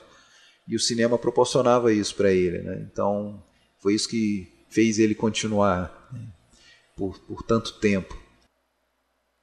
Ah, interessante, né? Que o cara fala isso, mas fugiu para a ilha de Faro lá, distante de todo mundo. Talvez ele justamente o, o, o meio deles conseguir isso era pelos filmes, né? Agora outra coisa interessante que ele fala também, meio que antecipando, é que nessa época ele começou a sentir muita vontade de falar também do, das relações com o pai, né, porque era muito pior do que ele já tinha comentado antes, que é muito sofrimento, muita rigidez dentro de casa e tal, e que ele tinha evitado mexer nessa, nesse vespeiro, mas ele pretendia fazer um, fazer um filme, um material sobre isso aí. E aí eu vejo muito ali o embrião do, do, ah, Fanny, do Alexander, Alexander, principalmente quando ele vai falar do padrasto, né? É. Mas vamos seguir. Vamos seguir face a face 1976, acho que é um filme que você curte bastante, né, William? Gosto Alexandre, bastante. acho que já. Eu gosto bastante. Eu, eu gosto dessa pegada psicanalítica, psiquiátrica do Bergman. Gosto desse mergulho no interior, assim. E eu acho que esse filme é isso, né, cara? É, e tem até uma coisa meio que. Eu não sei se paradoxal é a palavra, mas assim, tu tem um, um profissional da área é, confron- confrontando os próprios traumas, né? Confrontando os próprios medos. É, vivendo É, o, o e- que o- os pacientes, né? Ela é uma médica, né? A personagem da Liv Uma, uma psicóloga, eu acho. Uma psicóloga. Famosíssima, requisitada. É, ela tem, inclusive, uma, uma paciente que é a, a mesma que a, a atriz que fez a Ana lá, né? Isso. No, no Gritos Gritos e Sussurros. Sussurros. E ela realmente aos poucos começa, ela, médica, começa apresentar é, tendências suicidas, né? Sim. E tenta o suicídio, né? Acho que esse filme tem esse tem o, o- o suicídio que a gente vê muitas vezes em outros filmes abordado de forma assim mais é, corriqueira, às vezes, Sim. né? Aparece no diálogo, ah, fulano tentou o suicídio, ou até numa cena que, que não se conclui, como é no Gritos e Sussurros, né? Lá com o marido da, da Liv naquele filme. Aqui parece que é o tema central, né? Esse, isso. E é um mergulho mesmo. Esse filme, um mergulho, eh, pra mim, é, me pegou de surpresa. Eu, o início eu achei que, que não ia dar em grande coisa, mas depois eu comecei a ver algumas nuances assim. Acho que tem uma sutileza também interessante no personagem do é, Erland Josephson, Uhum. que tem um. Que ele é homossexual, né? Mas isso não fica. Ele é homossexual no filme. Mas isso é feito. de- É, é- é dito de uma forma bem sutil, né? Sim. Tanto que até a maneira como ele é apresentado faz com que a gente pense que vai rolar alguma coisa entre eles, assim. É, Ele, como né? naturalmente acontece nos Como- filmes. É, como naturalmente acontece. E de repente é jogado aquele balde de água fria no personagem. Tu, ah, pô, então o cara é homossexual, aquela coisa toda. Depois tem uma cena é, de estupro, né? Que pra mim é perturbadora, assim, porque é uma cena até bloqueada, né? O estupro acontece fora de quadro, a gente, a gente vê só através da porta que tá acontecendo alguma coisa. E, e, eu fiquei pensando na cena de estupro do Fonte da Donzela, né? Que é outra cena também que ele que ele faz que na época é e na época causou um impacto, né? Sim. E é uma cena Imagina bem crua também. mesmo. Bem crua, né? É, eu, eu esse, esse filme foi uma boa surpresa, cara. Eu não tinha visto não, mas nessa não tinha assistido? não. Era um dos filmes aí desse período que eu não tinha visto. E mas gostei, cara, gostei. Eu gosto bastante também. É, não colocaria entre o- os grandes filmes dele, acho que não é. Uhum. Não, também não. Mas é um, é um é aquele tipo de filme que escondido dentro da filmografia de um grande diretor, que às vezes a gente deixa meio de lado, né? Confesso que nesse eu vou, vou destoar de vocês. Normal também, né? Não É, tem não tem mas problema, eu tá? já vi duas vezes. Eu já vi duas vezes e não me. Sei lá, não me encantou muito. Apesar, né, de ah, ter várias coisas interessantes ali. Tem a, a estreia daquela Lena Olin, né? Que é uma. Se eu não me engano, ela é filha do Stig Olin. Ah, verdade. Lembra do Stig Olin, aquele ator do, Sim. primeiros filmes do Bergman? Ela tá depois no depois do ensaio, né? Ela tá no depois de ensaio, é, Isso. que foi o filme É, que eu vi e- hoje. É, e detalhe que você não comentou, ou comentou e eu não escutei, me desculpa. É, naquela cena do estupro, um dos caras é o Birger Malmsteen. Ah, Ah, sim, sim. é, não falei, mas É. ele tá bem de longe, né? A gente quase não reconhece ele, mas ele faz um- uma pontinha ali, né? É, e tem o. E esse filme foi indicado, né, para diretor, o Bergman foi indicado ao Oscar, e a atriz a Liv né? Veja você. A Liv também estava na modinha nos Estados Unidos nessa época, ela fez. Tava, eu acho que, do- que eles estavam, né, redescobrindo, deslumbrados com, com a qualidade do Bergman, né? E virou meio que um paparico mesmo, né? Dá pra sentir isso. É, na boa, a atuação dela aqui é um absurdo, né? Ela tá destruindo nesse filme. Ela tá atuando muito bem. A Liv. Tá. Reconheço, Né? verdade. Ela verdade. tá. Eu, eu faço também um paralelo desse filme um pouco com a Hora do Lobo. Claro que não com aquela qualidade. Ah, eu também faço. Né, bicho? Eu acho que ele tem essa coisa do mergulho vertical mesmo, na loucura. Tu, é, é, uma, é uma loucura até Eu acho que A Hora do Lobo, nesse sentido, é um pouco mais bem sucedido que, que Face a Face, porque ele, ele, ele, como é que eu vou dizer, ele tematiza facilmente a transição entre sonho e vida real e tal. Tu tem essa face a face as coisas já meio que são um pouco mais diluídas assim. Mas é um paralelo que eu faço também é que os dois têm quase que meio que uma incursão no gênero de terror assim. É quase uma coisa meio que é tão perturbadora que beira o terror, né? Não um terror como a gente tá acostumado, o gênero mais banalizado, mas um terror no sentido de, de horror mesmo, de, de, de âmago, de íntimo, assim. Tem esse paralelo. Eu faço um paralelo entre os dois. Assim. Eu, eu, diria que dá para fazer um paralelo até com através de um espelho também. Ah, né? pode ser. Essa coisa da, da, da, da loucura, né? Dominando. É. Que aqui é visual, né, Fred? De... Que aqui é visual. É. E através do espelho tu tem essa, essa, essa visão, vamos dizer assim, eu prefiro chamar de uma visão mais pé no chão, talvez. Mais. mais tu acompanha, né, a, a derradeira da personagem. É. Aqui não, aqui tu vê, é tudo muito visual mesmo. É tudo muito... É, e você sente a dor, né, Sim. dela também. Aquilo que eu falei no início aí do, do episódio, que para mim, esse período dele, as coisas ficam mais é, expostas, né? Uhum. E é, é, é legal também comentar outra coisa que tem a ver com, com os problemas do Bergman aí, desse período, é essa questão que nesse ano aí de 76, quando esse filme é lançado, que ele que ele tem uma, uma experiência com o fisco ah, sueco, né? Que vai, vai ser um abalo na, na vida e na carreira dele, né? Afinal de contas, ele vai acabar uhum. se mudando, saindo da Suécia por conta disso. É, eu li no, naquele livro Lanterna Mágica ele conta o episódio de como ele foi abordado é, e levado para a delegacia. Não sei se você vai lembrar, ele estava ensaiando uma tava peça ensaiando. e ele foi interrompido no meio da peça por policiais que queriam levar ele para a delegacia para ser interrogado. E, e, e, porra, e ele tinha uma coisa que a gente não comentou aqui, que ele tinha um problema de cólicas intestinais. Sim. Pediu pra usar o banheiro. era uma né? coisa assim, né? Que ele precisa. Ele tinha um banheiro exclusivo, né? É. Acho que no Teatro de Malmo ele tinha um banheiro exclusivo para ele, porque ele precisava ir e tinha que ir, malandro. Senão a coisa saía de qualquer jeito ali. Aí ele conta, é interessante isso, ele conta no livro dele que ele, quando o, os caras chegaram para pegar ele lá, os policiais, e ele, ele teve uma crise dessa, precisou ir no banheiro e foi uma coisa assim. É, um vexame enorme. Vergonhoso. Vergonhoso, porque ele teve que ficar na latrina lá e o cara do lado de fora, né? Acompanhando ele.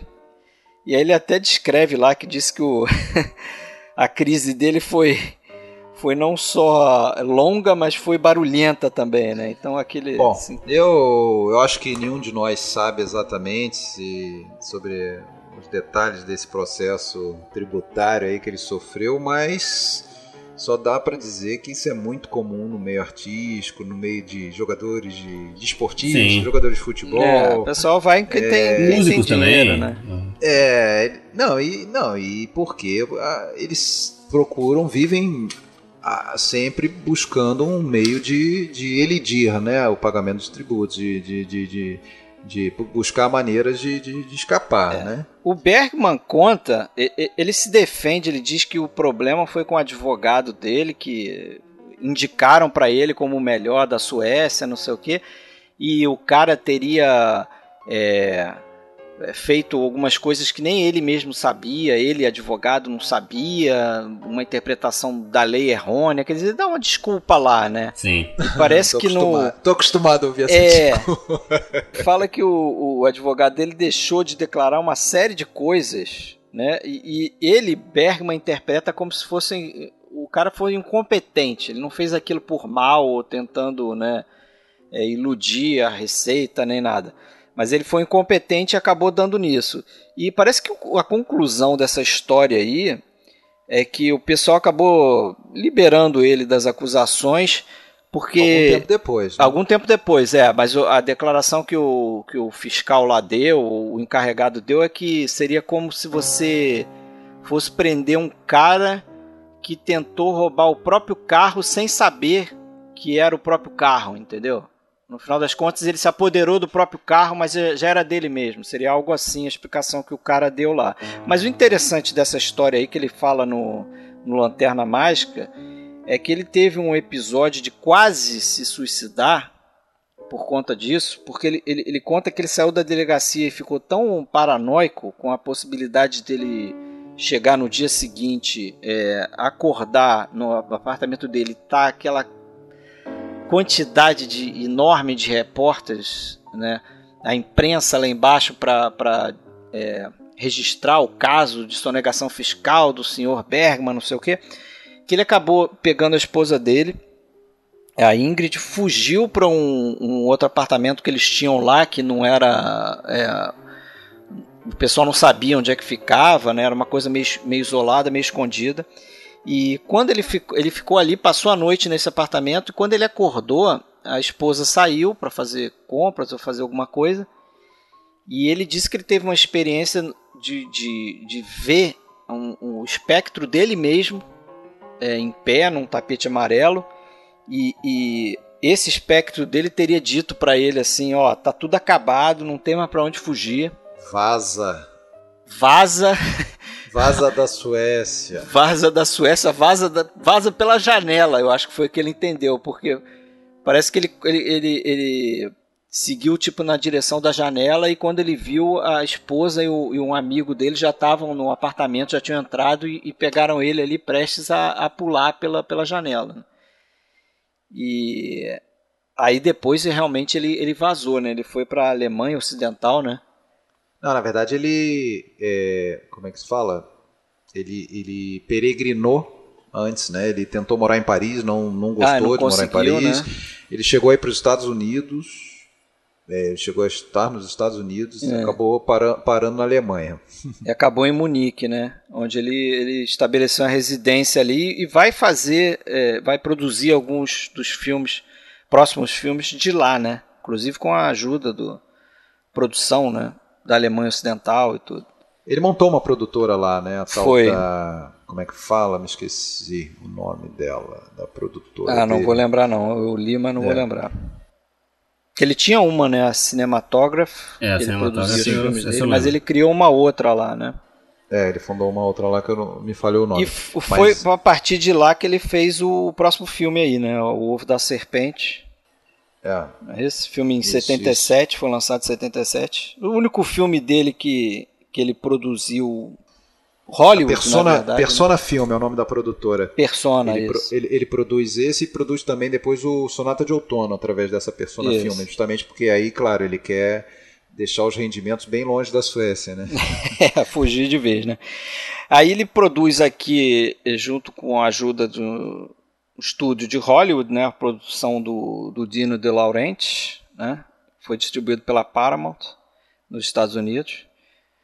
Mas um filme que ele faz na Alemanha, né, dentro da Alemanha, onde ele estava morando.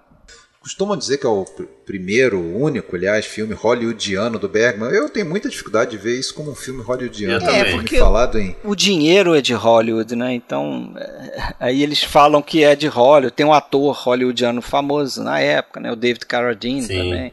Isso. Tem o grande James ah. Whitmore. é, aí é difícil, Inside né? joke aí, inside joke. Uma, uma pequena curiosidade aí. Esse nome já foi mencionado nesse episódio hoje. É uma das primeiras, é, a primeira é, opção do Bergman para fazer o papel que era do David Carradine foi o Dustin Hoffman, né? Dustin Hoffman. É, que negou, negou o roteiro, leu, se sentiu lisonjeado, mas disse que não era um Bergman, né? Na hora que você tiver um filme do Bergman, talvez eu, eu faça, mas é, esse aqui não. Eu faço. E realmente não é, né, cara? É, não é, sei a opinião é. de vocês, mas vai me desculpar, mas, mas, não é. Foi o último longa dele que eu vi, vi agora pro podcast, estava em dívida, mas não é um filme ruim, não. Não, não acho que seja um, um, filme ruim. Mas, porra, a gente quer ver o filme do Bergman e esse ainda não era. Quer dizer, esse não, não, ele não voltou, não era nesse que ele estava voltando a ser o Bergman, né? Sim. É... Mas eu acho que tem um, tem um, pelo menos um tracinho que eu vou dizer assim, que eu considero Bergmaniano, que é o título do filme. Ele sempre, é, o título do filme sempre era um, um conceito que acabava contextualizando a, a, a obra audiovisual daquele filme, completava as coisas, né? E eu acho hum. que nesse caso também, assim, ele fala de, da perseguição é, com os judeus e era numa época em que a Alemanha era, tava, era sob a República de Weimar, né? Então... Sim. Crise, né? Crise de valores, principalmente. É, 1923, né, que Isso, se passa. Já Isso. começa aquela perseguição de leve, vamos dizer assim. E, de fato, é, é fácil fazer um paralelo com a natureza do ovo da serpente, né? Porque tu tem aquela coisa ali que aparentemente é inofensiva, que tu não acha que vai dar em nada, mas a gente sabe que ali dentro tem um animal que é peçonhento, né? Que é venenoso e que, se não cuidar, mata. É, eu... é, e como um dos personagens fala, né? É, é, como um dos personagens fala, é um ovo que tem uma casca meio fina, transparente, Isso. já se consegue ver o réptil Exatamente. ali dentro. É definido As pessoas ali com dentro. olhar mais arguto já conseguem perceber o que vai sair dali. Esse esse essa cena final e essa revelação final é que eu achei interessante desse filme, né? Porque realmente o filme meio que se arrasta um pouco, mas Sim. se arrasta. Mas no final essa ideia de você já ter ali uma uma prévia do que seria, né? toda essa linha dos nazistas de, experimentar com seres humanos, né, nos campos de concentração. Você tem ali a gênese dessa ideia, Sim, né? Apesar cara. do que o personagem fala, né, expressamente que ah, não foram os, os, os alemães que inventaram o campo de concentração, porque acho que a Inglaterra já tinha feito lá na África ou na Índia, sei lá o que. E mas essa ideia é interessante, eu achei assim no final. Mas realmente é um filme que. para dizer que tem outro tracinho de, de Bergman aí nesse filme, eu acho que um pouco do. Da caracterização do personagem do, do David Carradine, que é um, me parece que é um cara bem pessimista para baixo. Sim, perdido até, né? Perdido, é, um cara que você sente o sofrimento na cara dele, apesar de que eu acho que dos atores do que fizeram o filme do Bergman, o Carradine é, é dos piorzinhos, assim. também achei, mas também, também achei. Mas também, pô, é, eu achei o cara tem que competir. Deslocado. O cara tem que competir com o Max von Sydow, Gunnar Bjornstrand, é. Ellen Josephson. é. O, esse, esse título também é atribuído a uma fala do, da peça Júlio César do Shakespeare, em que o Brutus fala é, pense nele como o ovo da serpente e tal, e que você tem que matá-lo na, na, na, casca e tudo mais. Isso é atribuído a, a, a essa fonte também. Vamos para o Sonata de Outono Vamos agora? Vamos lá. Bora. Sonata de Outono, 1978. Ainda no, no exílio, no alto exílio, né? Isso. né? Foi filmado na Noruega. E a produção acho que é alemã e inglesa também, né? Essa produtora dele da Persona. Que, a Persona filme que ele fez lá na, na, na Alemanha, né? Teve realmente um, também um produtor britânico e filmou na Noruega. Ele arrumou um estúdio meio velho lá nos arredores de Oslo e também algumas cenas externas que aparecem no filme filmadas na região dos fiordes lá. É. Que é onde seria a casa da da Eva. Eva. É um filme também daqueles que se passa praticamente numa locação só, né? Nessa casa aí que você falou. E é, eu acho um filme bem com a cara dele, né? Em, contraposição com esse último filme que a gente falou, O Ovo da Serpente. Aqui já é aquele filme que a gente quase que se acostuma a ver dele, né? Muito centrado no, no, no conflito do, dos personagens ali, cercado. Tem, tem, tem aquela coisa interessante no início do filme, né? Que. O, marido narrando? Isso, o marido narrando. Narrando presente, né? Na câmera. É. Narrando presente na câmera, ele tá, ele tá quebrando a quarta parede, né? Tá falando com a. a Muito público. bacana. E é uma coisa diferente, por exemplo, que o. Do que o Hitchcock fazia, porque o Hitchcock fez isso no Homem Errado, né? Ele vai e, e faz e quase como uma abertura, uma, uma apresentação é. antes do filme começar. É, mas aqui tem esse lance diferente que é o, a, o próprio ator vai fazer isso, vai se incorporar na trama, né? Sim. Uma naturalidade assim, sai andando para um quarto, pronto, já tá dentro do filme. E se comunica contigo. E se comunica contigo. Eu até achei, eu, eu revi esse filme, né? Eu não lembrava algumas partes, acho que foi um, um dos primeiros filmes do Bergman que eu vi. e que me causou um certo impacto assim positivo, falando, porra, esse cara, como é que o cara faz um filme desse dentro de uma casa que você não tira o olho das duas atrizes ali, o embate entre as duas Nossa. e tal. É fenomenal, é né? Fenomenal. Nesse aspecto. As, assim. duas, as duas atuando ali, tá louco. Duelo titãs, né, cara? Tá louco. Duelo de titãs é, mesmo. Grande, grandes atuações das duas, né? Ele visualizou na origem esse filme, ele queria fazer um filme falando de relação de mãe e filha e já tinha na mente dele Liv Ullmann e Ingrid Bergman. É, quando se encontraram em Cannes, na exibição do Gritos e Sussurros, em 72 ou 3, a Ingrid Bergman, atriz, né? não a Ingrid Bergman, senhora Bergman, né? que coincidentemente o mesmo nome nessa época, mas a Ingrid Bergman foi cumprimentar o Bergman e botou um bilhetinho no bolso dele para ele ler depois. Aí depois ele foi ler e falava: afinal, quando que nós vamos é, cumprir a, a sua promessa de fazer um filme comigo? Então daí veio essa cobrança e ainda bem que fizeram, né? Porque realmente foi o último filme da Ingrid Bergman para cinema. Né? Depois ela até, eu acho que aparece num outro, que ela faz a primeira-ministra de Israel, Golda Meir, mas era para TV. É um filme para TV. Para cinema foi a última atuação. Acho que, inclusive, durante as filmagens, ela foi diagnosticada com o câncer que a mataria, infelizmente, aí cinco anos depois, ou quatro anos depois.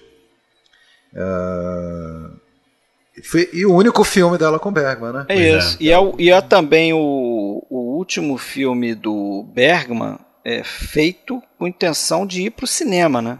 Porque apesar de que o, você já falou aí, o, o Fanny Alexander foi para o cinema depois, ele não foi pensado para ser um filme é, foi condensado de cinema. Não né? foi. Não foi, não foi. Ele até poderia imaginar, né? Mas realmente quando o cara produz um material de 5 horas e 20, é difícil. Não, não está pensando no cinema. ele achar que isso aí vai, vai poder ser exibido normalmente no circuito. E acabou sendo também, né? Porque ele fez o corte, o Fanny Alexander, já estou pulando lá para frente, mas o Fanny Alexander ele fez um corte para o cinema lá de 3 horas, horas, e, e pouco. Só que depois é. o filme fez tanto sucesso que eles passaram a série de 5 horas e, e, e, porradas, passaram no cinema. E o pessoal ia ver.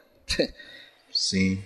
Então... Agora, a, a, Ingrid, a Ingrid Bergman, ela diz que ficou muito impactada quando ela chegou para filmar e tudo, porque ela se identificou, ela, Ingrid Bergman, naquele papel da mãe da Charlotte Undergast, porque, bom, todo mundo sabe, né? Ela abandonou a família, de certa forma, né? O marido sueco as, largou as filhas e tal, e para ir morar na, na, lá com o Rossellini, né? uhum. né? é. para ir, ir, trabalhar com o Rossellini lá nos anos 50, início dos anos 50. Isso foi uma sempre uma, uma certa marca que foi jogada nela. E Tabuzão.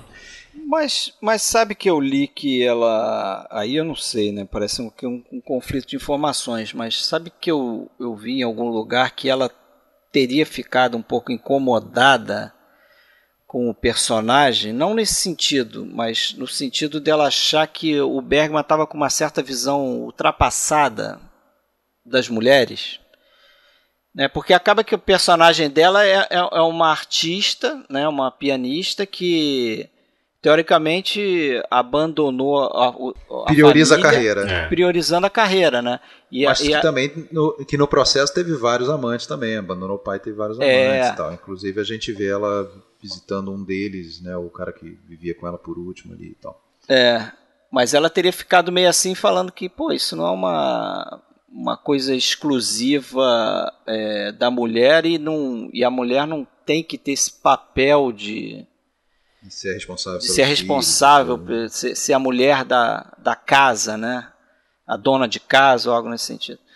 É, mas além da questão da presença, o que eu vejo como o, o fator que, que, destruiu essa relação, ou a ausência no caso, era muito mais o fato dela ser é, uma pessoa famosa, forte, uma puta pianista e tudo, e, e a filha acabou se formando meio que na sombra da mãe, né, insegura, aquela coisa toda, aquela cena em que ela tenta tocar aquela peça e toca super mal, aí a mãe depois com a maior normalidade, né? Com a maior normalidade, lá aquele prelúdio do Chopin que vamos escutar aqui um pouquinho dele.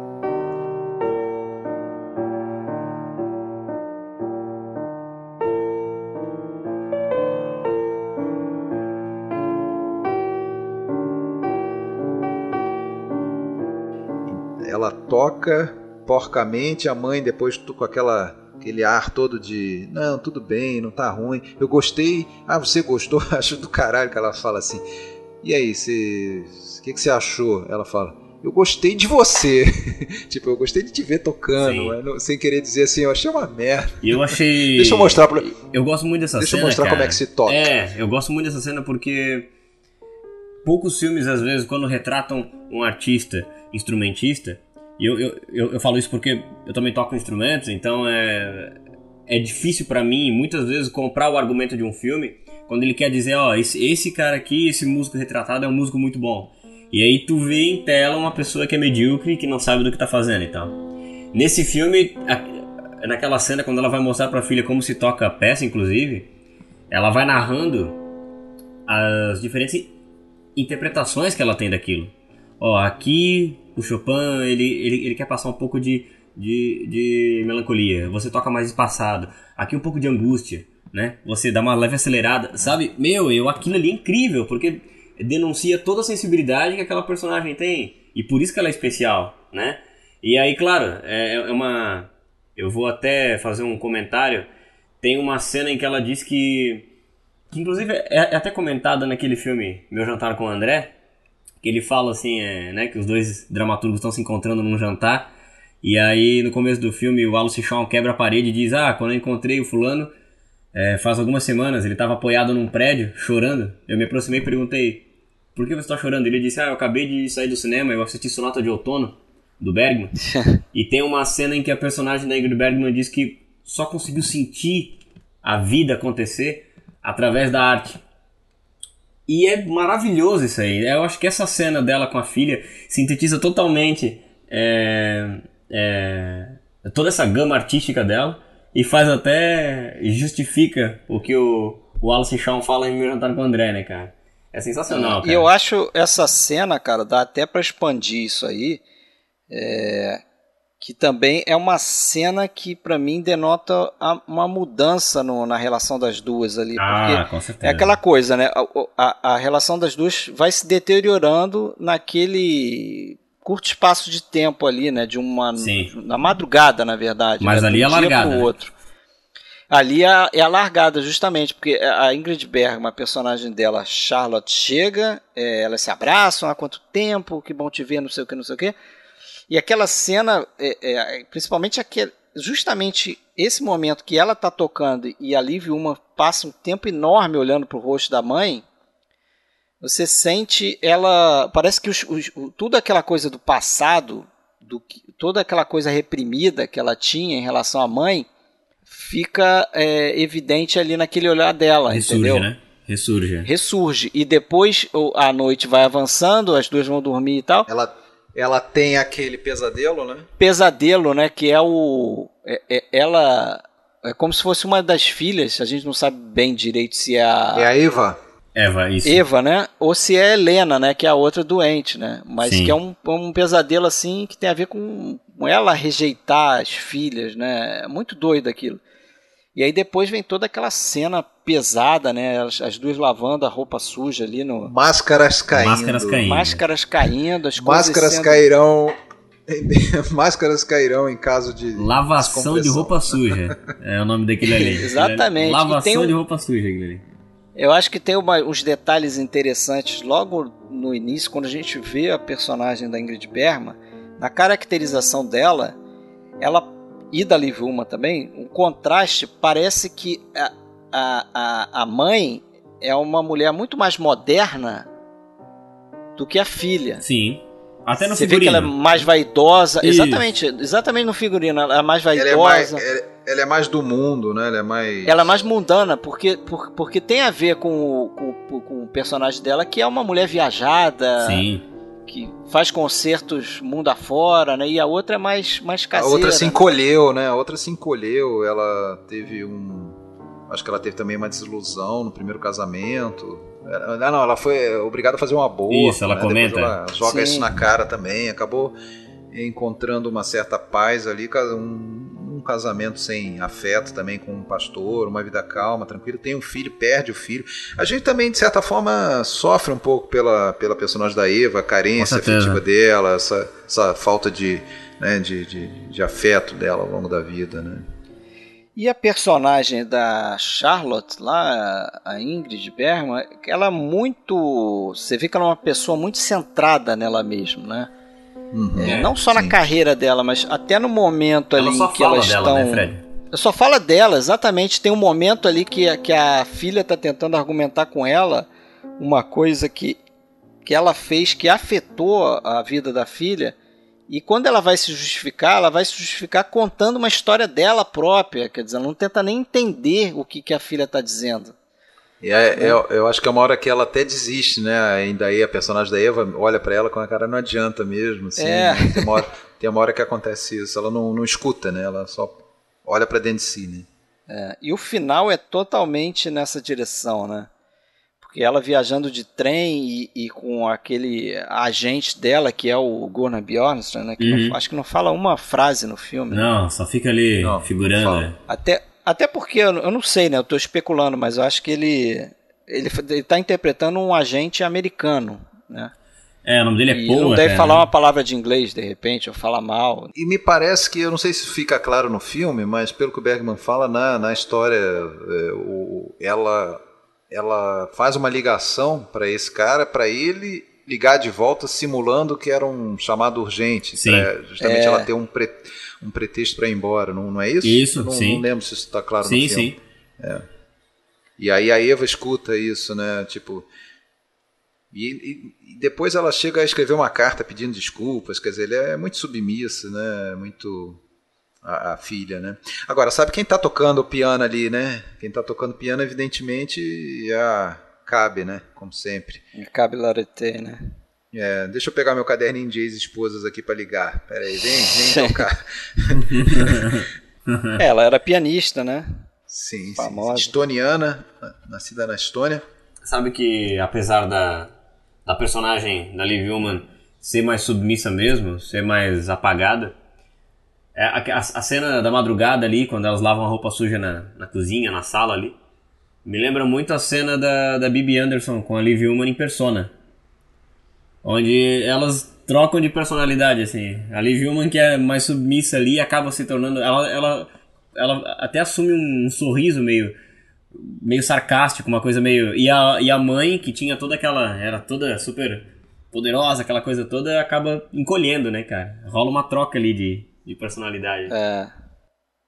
Agora, é interessante essa cena, ele não comenta que tem aquela situação da, da Helena, Lena, uhum. né, que ela, ela ouvindo a discussão, ela se joga da cama e vai meio que rastejando até onde elas estão, né? Ainda bem que o quarto dela eu acho que era embaixo, né? Senão ela teria que rastejar a escada abaixo. Mas ela, ela e ela no final chama pela mãe. Assim você vê que nela tem uma ainda uma necessidade, não uma necessidade, mas uma ilusão da, da até pela talvez o raciocínio afetado pela doença, alguma coisa assim, ela ela ainda acredita que aquela mãe ali é capaz de dar alguma coisa, coisa que a Eva, pelo visto, já meio que sabe que não. Sabe né? que não. Inclusive ela até denuncia, entendeu. né? Ela denuncia a mãe, dizendo que ah, a mamãe agora tá melhor. Ela até conseguiu atuar direitinho quando foi encontrar a Lena, assim, e ela conseguiu fingir que tava contente, assim. Ela fala isso até. Né? É, inclusive ela, ela revela no, nessa lavagem de roupa suja aí que possivelmente a doença da outra é, começou a se desenvolver a partir de, uma, de um episódio de rejeição dela, não Sim. foi isso? É, ela fala. Da mãe é, ter se afastado por alguma. Agora eu não lembro exatamente com detalhes, mas, mas joga a culpa na mãe ali. Sim, sim, é possível. E, e mais uma vez nessa personagem da Lena Niemann, que é essa Helena, essa irmã com essa doença, essa figura de, de uma pessoa né, em dor física e passando por uma uma doença braba, né? Que é uma coisa que marca essa, essa esse é. período. Ela até lembra um pouco, talvez, a, a Harriet, né? Poderia ter sido a Harriet Anderson naquele papel ali. Ah, é. com certeza. Né? Uma... E sabe o... Já estava especializando-se nesse papel. Já, esquizofrenia primeiro, né? É. Lá no através de um espelho, aí depois a, aquela morte terrível lá no Gris Sussurros. Agora, eu vejo um pouco aberto o final, né? Quando ela escreve aquela carta e, e acaba o filme, porque parece que pode haver uma chance de reconciliação. Mas, ou, ou de certa forma, é aquilo que acontece é, em todas as famílias, né? Que a gente sabe que vai acabar em briga, mas sempre insiste uma nova visita, uma nova. Não, esse ano vamos é. chamar de novo para o Natal. Isso. É, vai tudo não, certo. Para mim, a interpretação é aquilo que, cara, continua tudo na mesma, né? Continua tudo na mesma. Provavelmente é isso aí. Eles vão voltar, elas vão voltar a se encontrar e vai ter essa brigalhada toda de novo. A, a trivia também aí é que a, a Ingrid Bergman, no seu primeiro filme americano, em 39, ela fez uma versão americana do Intermezzo. Ela era uma pianista, né? Também. Ah, seu, é. prime seu primeiro filme americano, não o primeiro da carreira, né? Que ela já tinha feito carreira na Suécia. E ela tinha feito esse papel num filme sueco em 36 e esse filme foi refilmado três anos depois, na sua estreia no, nos Estados Unidos. Acho que com o Selznick, se não me engano.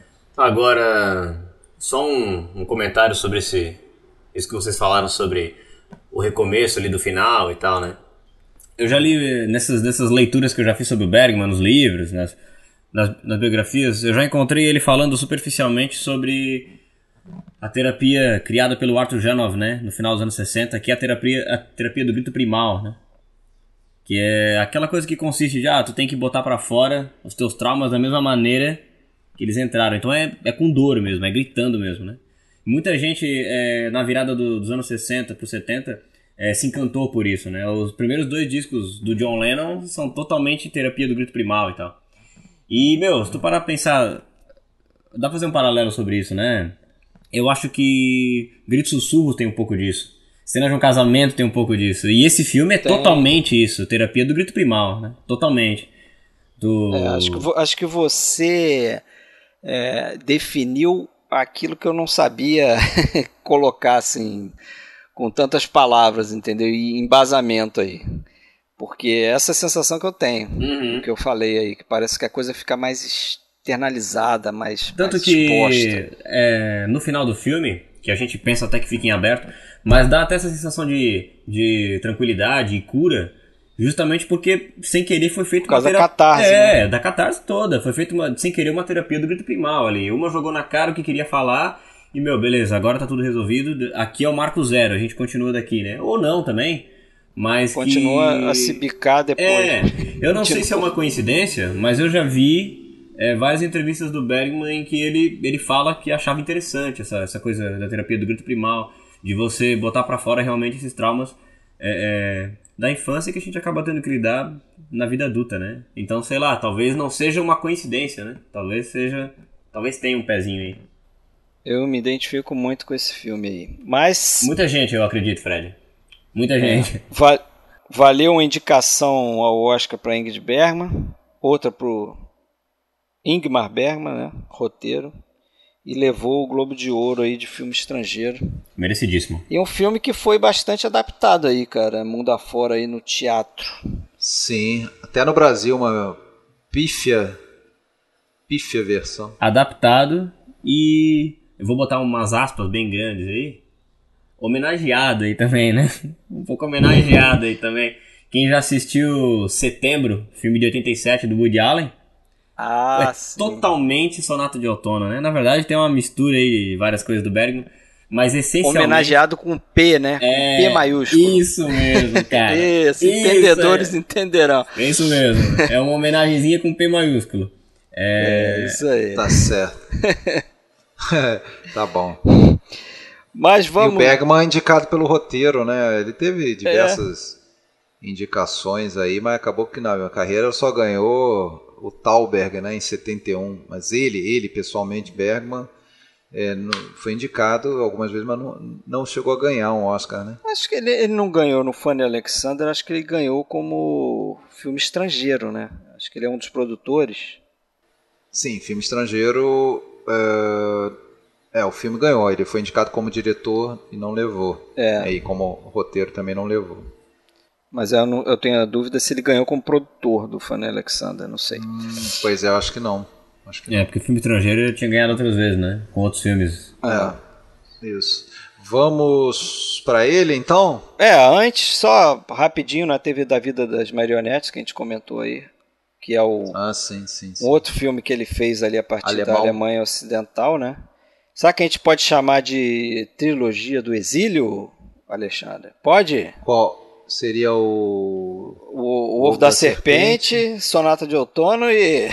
Da vida do Vida das Marionetes? É, força na barra, né? O chamar- pessoal adora. Força usar a barra, e pode, é, pode chamar, mas só que eu acho que isso, de certa forma, ia meio que puxar para baixo o Sonata de Outono, porque eu acho que ele é É bem melhor bem do que esses dois. Né? importante do Eu, que esses dois. eu É. tô brincando, tô brincando. A gente percebe. É, é um filme, filme legalzinho, mas também não, não acho que não cabe muito comentário sobre ele não. Vamos pro Vamos para esse aqui agora, ó. Funny Alexander.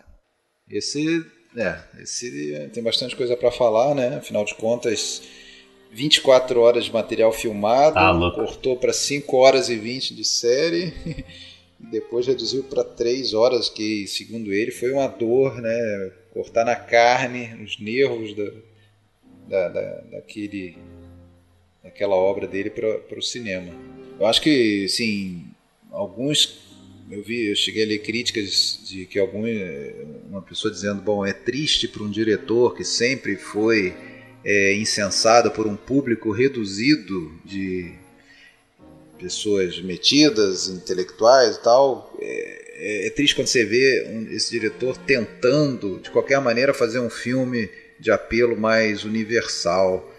É, pô, eu acho ridícula uma crítica dessa, mas Também. que realmente nesse filme, mas que realmente nesse filme ele parece querer fazer um filme é, mais agradável, um filme, não diria mais comercial, não acho que seja mais comercial, porque tem É muito, muito de pessoal nesse filme, mas é uma, uma produção mais normal. É, né? eu não, eu não sei se é ele se justificando de novo, para depois dizer que o que falou não é verdade, mas o que, pelo que eu entendi, é, a intenção dele era fazer o último filme, é, fechar com esse filme aqui e fechar numa. deixar um pouco de lado essa. Essa coisa do- da reflexão dele e, e- e fazer algo mais parecido com um Amarcor do Isso. Fellini, né? Algo dessa linha. Uma, uma reminiscência da, da, da, da infância, né? Fazer uma coisa. Eu acho que esse filme tem, tem, tem, tem dois filmes aí, parece, né? Separados. Dentro de um, de um mesmo filme, que é um, é um período, uma, uma primeira parte que, que você sente que é um filme até leve, né? Um filme diferente dele, porque é bastante leve aquela coisa da. Já da- começa da pela família. trilha, né, Fred? Ele, eh, a, a- a- a abertura do filme tem uma trilha sonora. Isso é muito raro, né, no, no filme do Bergman. Ah, É. sim. E isso já, É quando verdade. eu Muito bonita, por assisti, sinal. a- quando eu assisti a primeira vez, já achei estranho. Falei, opa, o filme do Bergman com- começando com a trilha sonora, que diferente isso. Pois é, tem todo um pedaço ali que se passa dentro da. praticamente todo dentro da casa da voz, se passa em Uppsala, né? Que é onde ele foi filmar, inclusive, ele volta pra Suécia nesse filme aqui. E, e depois que, a- que o, que o pai morre, aí já é- parece que a gente volta um pouco para aquele Bergman de antes, né? Sim. Sim. Aquele, aquele tema pesado, né? a relação do- do- da criança com o filho, com o pai adotivo. Bastante rancoroso, né?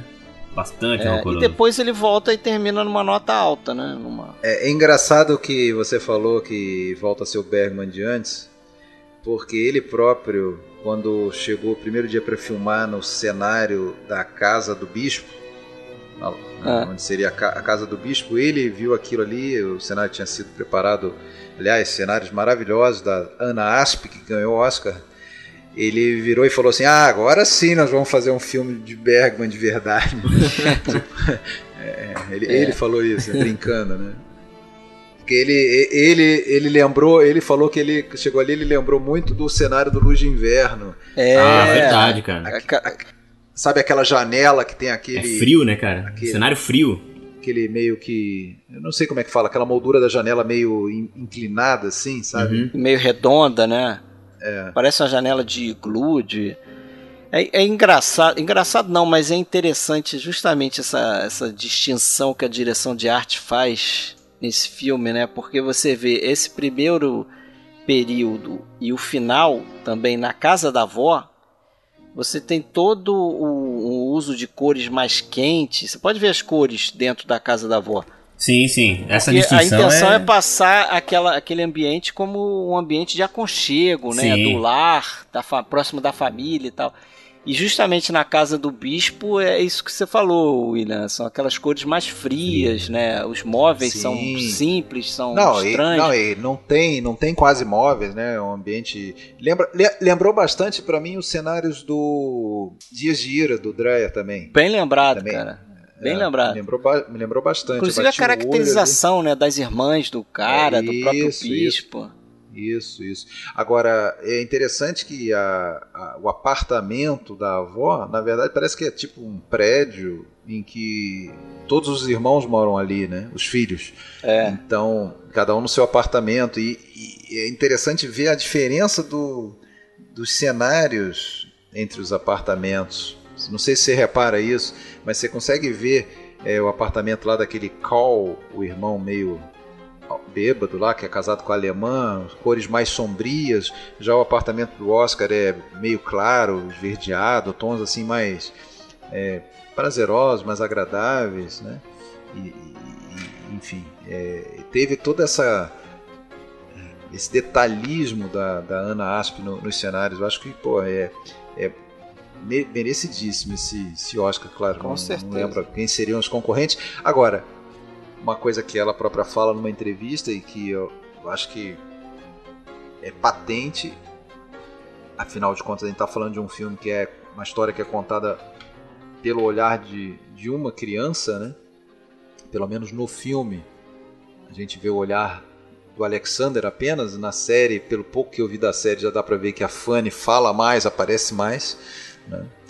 Ah, mas a gente está vendo os cenários não realistas, mas a gente está vendo os cenários como eles são vistos e lembrados por uma criança. Isso é muito interessante, né? Porque todos nós, eu acho que temos isso. Às vezes a gente, a nossa própria casa, onde a gente morou quando era criança, alguma coisa assim, a gente lembra de um jeito. Se a gente voltar lá, a gente vai ver que não era É, tão estilizado como a gente lembrava, que as salas, não, os, os espaços não eram tão grandes como a gente imaginava, muitas vezes. Mas isso faz parte de toda essa, essa mitologia do imaginário infantil, né? Ah, Quando a gente é criança, a gente tem uma certa dificuldade de distinguir o que é realidade, o que é fantasia também. Algumas coisas se aumentam, né? É... E é aí que, pô, tu vê a sensibilidade do cara até pra isso, assim, pra remontar essa lembrança infantil, porque com certeza o, Alexan- o- o Alexander é o alter ego dele aí, né? Isso, com certeza. com certeza, totalmente. cara. E eu, eu, eu acho uma coisa interessante também, fiquei pensando nisso, é, que tem esse lado fantasioso do filme, mas a, a história, cara, ela parece que é uma espécie de fantasia que o próprio Bergman está criando da vida dele. Uhum. Assim, porque você, se você olhar a figura dos, dos dois pais dele nesse filme, né? Pô, ele tem um pai que é super amoroso, que é justamente o pai que é o Artista. diretor e, a- e ator de teatro. Sim. O pai ligado às artes e tal. É, e o pai e o pai mal é o pai que, que parece o pai real dele, né? Sim. O, o, o Eric Bergman, o pai biológico dele, né? Então eu fiquei com Pastor a impre- luterano, tá. Isso, é austero, né? O cara ali que levava as coisas a ferro e fogo. Os castigos, né? Inclusive. É, os castigos brabo, né? Aquele negócio do armário, né? Aquela- Sim, aquela hora que ele bate no rosto do, do, do Alexander, porque o Alexander é, mentiu na escola dizendo que ah, o cir ele foi embora junto com o circo e tal. É. Isso é autobiográfico, né? Isso é uma coisa que Sim. aconteceu na, na vida do próprio Bergman mesmo. E ele incorporou no filme. Aí eu fiquei com a impressão, cara, que ele, Bergman, deve ter é, algum tipo de, de pensamento assim, pô, será que eu sou filho desse cara mesmo, entendeu? Desse pai, do Eric Bergman? Ou será que eu não sou um ser. filho de um, de um artista aí? Olha. né? Pode ser. Como eu te falei, né? Ele já escrevia que queria fazer um filme é, se reconciliando com esse, com esse pai duro, né? E isso é o que acontece. Eu acho que de certa forma ele deve ter imaginado aquilo também algumas vezes, né? É, pô, eu queria que meu pai morresse queimado. e é, vai acabar aí acontecendo isso com, com o Edvard Vergerus. Isso. Aliás, um sobrenome Vergerus, recorrente. né? Recorrente. Não, é tipo é, é Eckerman também, né? Eckerman. É. Parece é. direto. Cara, mas assim, é um, uma, eu acho um filme muito rico de personagens. É, É grandioso, Isso, eu né, acho cara? que a- e nisso a série ajuda porque tem mais tempo para apresentar legal cada um deles. No filme alguns ficam muito largados ali, quase não tem participação. A própria Fanny, porra, do título, É, ela praticamente secundária. não fala, né? Não, não aparece. tem muita. é, na série eu acho próprio- que um pouco mais. O Gunnar Bjornstrand, né? Pelo, Sim, pelo sim, visto ele sim. aparece muito mais, né? Você comentou na série, inclusive no, naquele documentário, né? O Making Off de Fanny Alexander lá, ele tem uma cena com ele com a vela na cabeça, né? Com Vestido de palhaço vestido e de tal. É. palhaço. Aquilo eu imagino que esteja na série. Eu também não consegui ainda ver a Ele série. tá, naquela, ele tá naquela apresentação de Natal, no início, ele tá no palco. Não sei se vocês reconhecem ele. Sim, Uhum. sim. É, ele, ele tá atuando, né? Ele é um, um dos atores ali. Depois ele aparece no ensaio em que o Alexander tá assistindo, ele tá sentado do lado do, do Alexander. E ele aparece Sim, no mas- final também, eu acho, naquela na isso, festa no isso. final e tal. Ele tá acabadão, Mas- né, cara? Ele tá bem acabadão. Tá. Né? É, ele tava é. com Alzheimer, né, cara? Ah, ele tava é? com princípio de Alzheimer. É, ele morreria quatro anos depois, em 86. Acho que foi o último filme dele, cara. Foi, foi o último filme dele. Foi o, Foi o último dele filme mesmo. dele e da, da, da mulher que faz a avó, né? A, Da Gun All Green. Isso.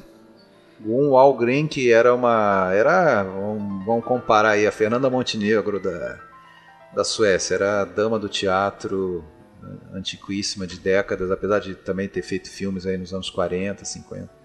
E era muito ligada, ela, a imagem dela era muito ligada ao grande dramaturgo lá sueco Strindberg, né? Olha só. e o, o poeta, aliás, Strindberg, e, e uma peça específica dele chamada Peça dos Sonhos, foi o papel que marcou a carreira dela. E até tem uma inner joke aí no filme, quando a Emily, eu acho, fala no final que vai, vão montar essa peça dos sonhos para ela voltar aos palcos. Fala para a personagem ali, a Helena Ekdal, a matriarca, né? É. Não sei se vocês lembram disso. Fala que eles vão fazer essa, essa Lembro, montagem e ela vai voltar aos palcos. Era justamente a peça que ela, uma green atriz, marcou a carreira dela. e Ah, eu, fala- eu lembro disso. Eu, eu li isso aí também.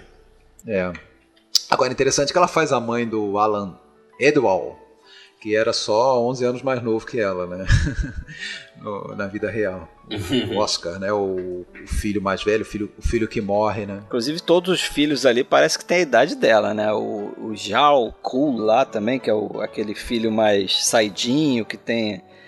Né, tá casado com a mulher que não se importa que ele fique lá de, de sassarico lá com a, com a empregada, né? A Maj.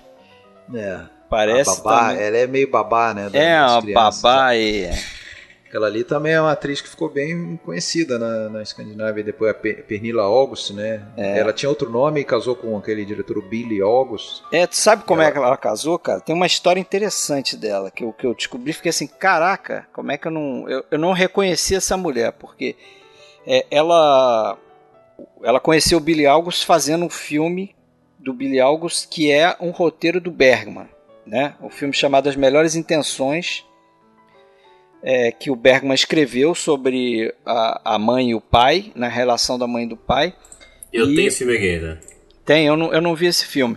Mas o, o Billy August foi fazer esse filme e o Bergman falou: não, eu quero que quem interprete a minha mãe seja a Pernilla Walgreen, que era o nome dela também parecido com, Isso. com o Da. Gun, né? É, e ela foi fazer. E aí ela já estava divorciada e tal, acabou casando com, com o Billy August depois do filme. Só que o negócio que eu descobri depois, cara, e aí eu não sei se isso vai fazer muito sentido pra vocês, porque eu imagino que vocês não, não curtem. O Alexandre eu sei que não, não curtem muito a, a Série. série Guerra nas Estrelas, né? Porque ela é a mãe do Anakin Skywalker no, no primeiro filme da Guerra nas Estrelas. Caramba, sério mesmo, não lembrava? É, O- ela é a mãe do Anakin, Fantasma? cara. Isso, exatamente. Na Ameaça Fantasma, ela é a mãe do. Anakin. Eu falei, Olha só. caraca, é a mesma atriz, cara. E aí você É. vê a foto, você reconhece ela, ela não mudou muito, não. E ela parecia com a Karen, né? A mãe do Bergman, de verdade, mais nova, né? É, eu vi ela recentemente, aí já tá com seus 60, perto de 60 anos aí, num filme do. No filme mais recente, não é o último, porque ele não morreu, do Ian Troell. ela tá, fazendo, tá nesse filme. E... Ah, e tem diversos. é, Temos aí novamente a Harriet, né? A Justina, a empregada da casa do pastor. É, fazendo um papel legal, né, cara? Eu fiquei, eu fiquei com, com vontade de. Ele podia ter feito mais isso, né? Porque é é interessante ver a Harriet Anderson no primeiro filme que torna ele famoso internacionalmente, né? Mônica e Desejo. Mônica Uhum. Deseja, ela é grande parte daquele filme ali, pô, ela tá no título do filme, Mônica. 50, 53, né? E praticamente 30 anos depois. 53, e, e, e fechando aqui a, a, a carreira dela com o Bergman, né? Não a carreira dela não terminou, acho que aqui, mas fazendo uma a última colaboração com o Bergman nesse último filme de cinema dele, né? Eu senti, eu senti falta de ter outros, né? Tem o Erland Josephson, mas como você falou, podia ter o Max von Sydow, que parece que estava que ele queria que fizesse o, O pastor, né? o O pastor. papel, o papel que acabou pro Ian Malmsteen. Isso. É, que, que era cantor, né, esse cara, na verdade, né? Você sabe É. disso? Não, não ele era sabia. cantor, era um cantor até com certo sucesso na Suécia, e ele gravou algumas canções infantis, inclusive, e o Bertil Guve, que é o garoto que faz o o Alexander. Alexander, ele gostava muito do, É, daquela, da- de determinada música que tinha sido gravada por eu, ele. eu vi isso no making off lá. Então ele disse que ele teve bastante dificuldade para passar o- Confrontar, a né? raiva do, do- É. pelo Ian Malmsteen, né, o ator. Enfim, mas o Max von Sydow ia fazer, só que o, o, o agente dele, sem ele saber, exigiu participação nos lucros. Né, e os Pô. produtores é, disseram não, e só quando depois ele soube, o papel já estava pro, pro, pro outro ator, ele fica- ficou bem chateado. Né, o- E parece que a Liv Ullman ia fazer o papel da mãe, né? Mas também recusou. Isso não sabia. É, faria o papel que Ah, acabou com foi, a Eva foi. Vai dar, é, isso, tá certo, é verdade, é verdade. Ia fazer a- E o Bergman ficou pé da vida com ela, né? É. Falou que ia deserdar e tal. Olha só.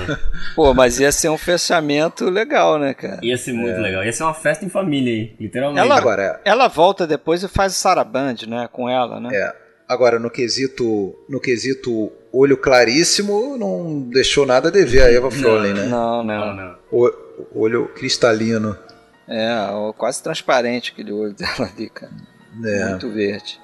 E o Alexander, o, o principal o protagonista, dá pra dizer, desse filme, pelo menos o, o- os olhos de quem a gente vê a história, que é o Bertil Guve. Ele tinha feito um Manda filme bem com Lasse né? Hallström, filme pra TV, tinha feito com Lasse Hallström e o Bergman daí que, que chamá-lo, mas ele não fez mais nada. Virou economista, é doutor em economia. É, ele tem uma participaçãozinha no, depois de um, de um ensaio. Ah, sim, é, é verdade. É, tem um flashback, ele aparece rapidamente assim, mas é uma participação mínima. Sei lá, não fica nem um minuto na tela. Mandou bem, moleque mandou bem, mandou bem, mandou bemzão. E é legal Mandou você, bem, você ver bem. a relação do moleque com o Bergman naquele documentário. Sim, sim. né, Ah, verdade. E essa edição que foi lançada no Brasil é recheadaça de extras, assim, é Isso. muito legal. Muito É, acho que é um assim. espelho, um espelho da, da, da versão da Criterion que tem aí fora. É, acho que sim. Acho que sim. Não, e, e assim, a reunião, as reuniões que ele fazia de elenco para apresentar o projeto e tudo. Porra, imagina uma reunião com aquela galera toda, com Milan. É, muita gente, né, cara? Muita, Muita gente. E, Muito e ele- e eles pareciam estar se divertindo, as crianças, né? Tanto ele Sim. quanto a menina, a Per- Pernilla Alvin, é, que também não, não seguiu carreira depois, tudo.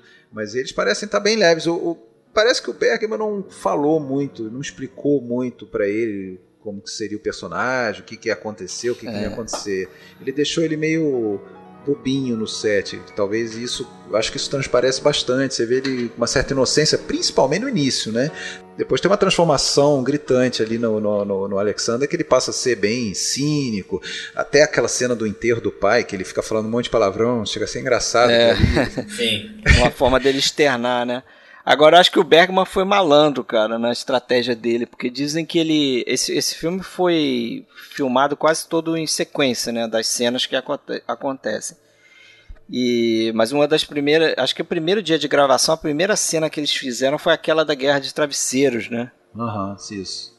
Que isso está no documentário, né? E parece que ele. A sacação do Bergman foi fazer isso e deixar as crianças à vontade, né? Porque as crianças começaram a. perderam o receio, aquela figura austera do diretor, né? Uhum. Pô, começa com a cena de que a gente vai ficar brincando aqui, saindo na porrada com o travesseiro, né? Já dá uma bela descontraída. Agora, a história se passa, começa pelo menos em 1907, né? O Natal de 1907, isso tá, tá claro no filme. Agora, percorre ali pelo menos uns dois ou três anos, não fica tão claro. Eu acho não. que dois, an dois anos, dois anos. Agora o isso, esse filme não é também um, um certo que a gente falou lá quando falou do Here Is Your Life, um romance de formação, em certa medida, em que a gente vê o amadurecimento de um Sim, garoto. através do conflito com o padrasto, né, a morte do pai. É. E através disso ele vai ter até questionamentos, né, cara? Vai ter um monte de coisa ali. No final, ele falando sobre, tipo, toda a visão que ele tem de Deus e de religião. Ah, sim, sim. É aquela negação, né? Aquela que eu até postei também, é uma marca também, né? É. De, desde o Juventude a gente já tinha isso na personagem da Mai Brit. Ela fala, eu não sei se Deus existe, mas se existir, eu não sei se Deus existe, mas se existir, eu quero cuspir na cara dele. É, e, e, ele fala alguma coisa parecida. Ele fala que é dar um chute, que é dar um chute na cara de Deus. E é. também é aquela ideia de que se Deus existe, ele tá, ele tá com uma lupa me perseguindo, né, cara? É, é, é aquele Deus com uma fazendinha de formiga, né? De... Isso aí. Terminou bem, né? Fez as pazes com Deus, o senhor Igmar Bergman, né? Acho que sim. É. Mas... Agora, filmagens longas, né? Seis, sete meses de produção. E a pré-produção né, demorou um ano. Pré-produção demorou um ano. Eles tiveram é alguns curioso, pro... né? problemas aí de. Parece que teve um momento lá que uma vigota, né? Que é tipo uma pequena viga, né? De, de concreto armado caiu em cima do. Quase caiu em cima do Bergman e do Nyquist e tem até naquele documentário eles falam né, que o dublê que fez aquela cena da, da tia lá que toca fogo no, ah, sim. no próprio é. corpo, né? O cara saiu queimado queimou, ali, cara. Se queimou, é. E o Bergman teve uns episódios de crise de hipocondria séria, que ele jurava que estava com câncer. E, enfim, ele estava meio assoberbado. Ele escreveu no diário dele que ele tinha sérias dúvidas se ele ia conseguir terminar esse filme. É, porque ele estava se achando incapaz assim de, de, de, continuar esse filme, né? E agora na cena do, do, da procissão do enterro, uma cena grandiosa, né, com muitos extras do, do Oscar, aquela cena foi filmada pelo assistente dele, né? Porque ele estava acho que gripado. O cara que toca aquela filmagem. Outra coisa, a sequência da morte do Oscar, pô, eu acho das melhores do, da primeira parte, pelo menos, a que pô, prende muito, né? Aquela sequência em que o cara tá morrendo e as crianças vão e o Alexander meio que se recusa a, a, a lidar com aquilo e eu, eu, gosto bastante daquela sequência e pô e, e acho Aquele máximo é aquela né? é o Alan Edman eu gosto muito dele cara fantástico esse ator dele. E eu, eu acho legal aquela fala que ele. Porque quando ele está representando, inclusive na peça do Hamlet, dá para ver claramente que ele, o personagem é um ator canastrão.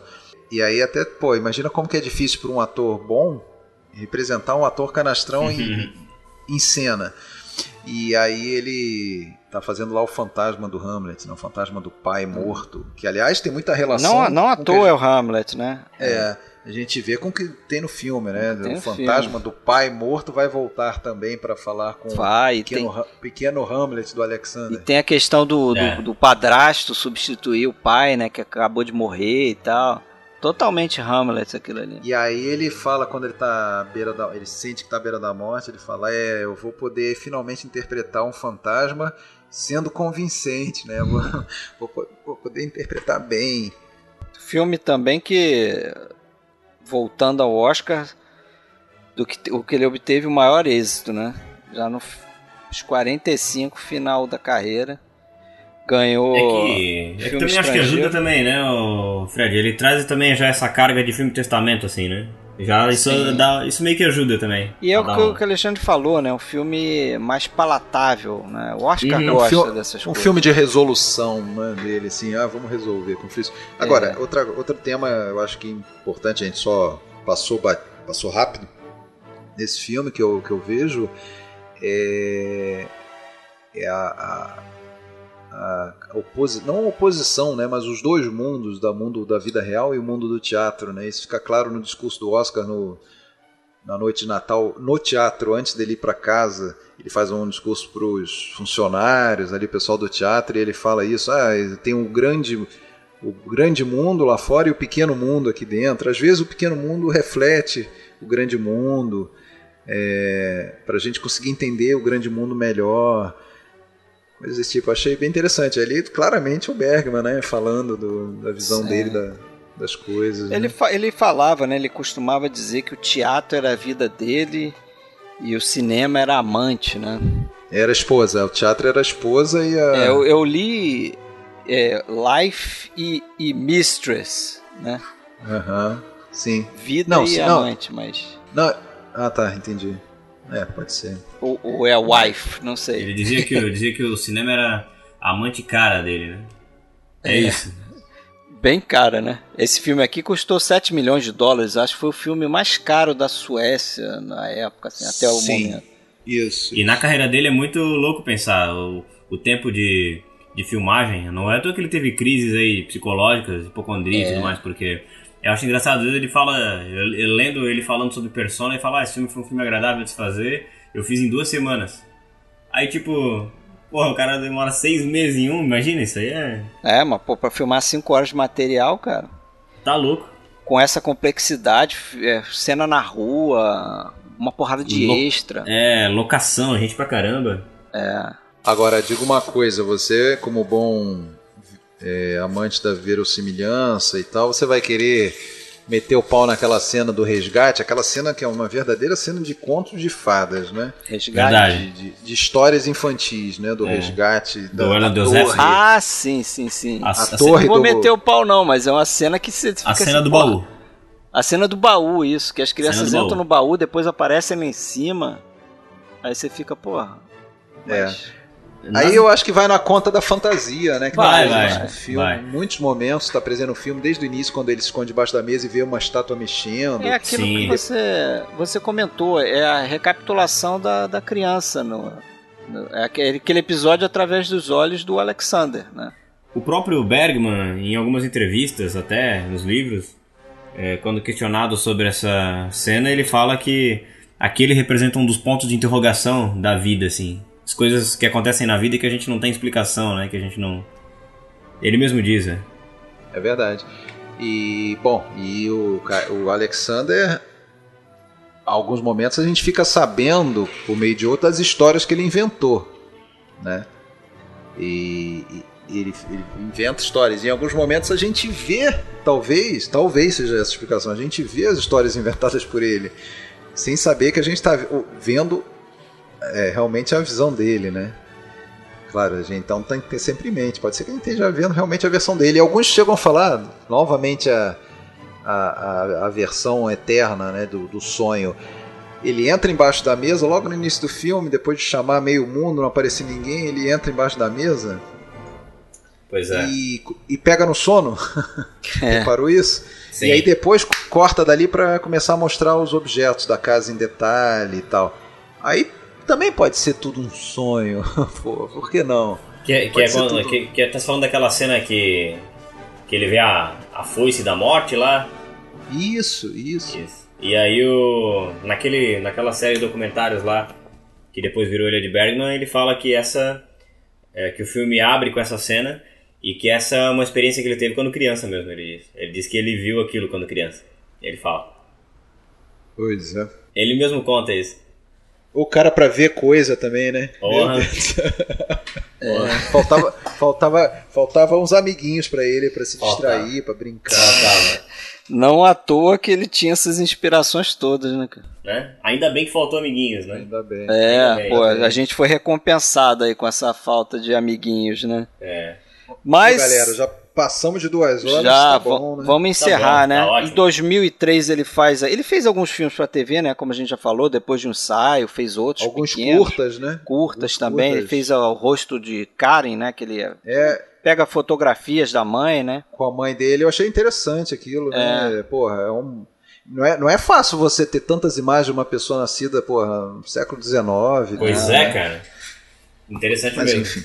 Tem no YouTube até, né? Tem, tem. É fácil de ver, 13 minutinhos, É. né? Pô, e eu fico muito feliz, né, que a gente, nesse ano 2018, em que o Bergman completaria 100 anos, a gente está acabando esse pequeno projeto é, de falar sobre praticamente todos os, long, todos os longas dele, né?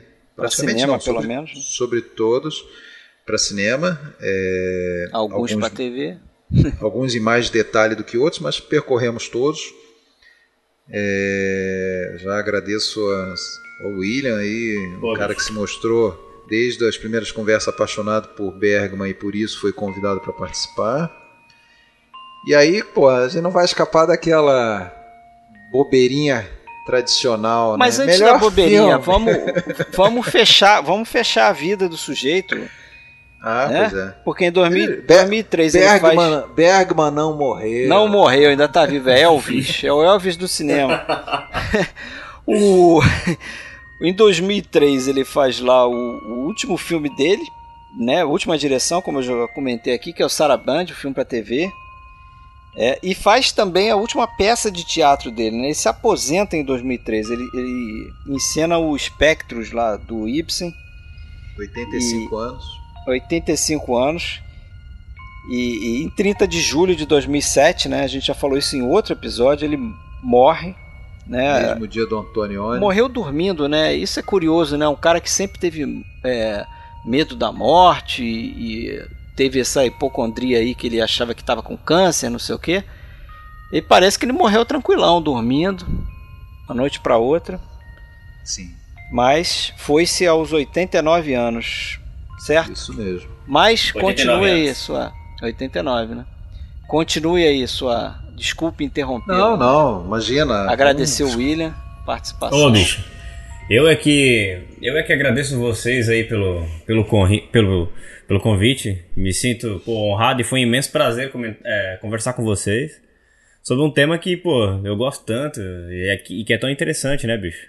Pô, agradeço imensamente a vocês aí. Eu é que agradeço, na verdade. A gente Tá agradece o suporte aí, cara. Que isso? Que eu, E, que eu ia pô, falar era. O que eu ia falar era pra gente escolher aí um top 3 ou apenas um Ah, top sim, 5 verdade. de toda a carreira, mas Toda é uma a missão carreira quase impossível. É uma missão boba, é né? É uma foda, missão- né?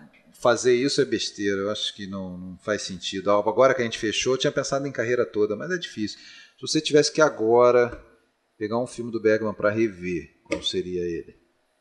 Agora.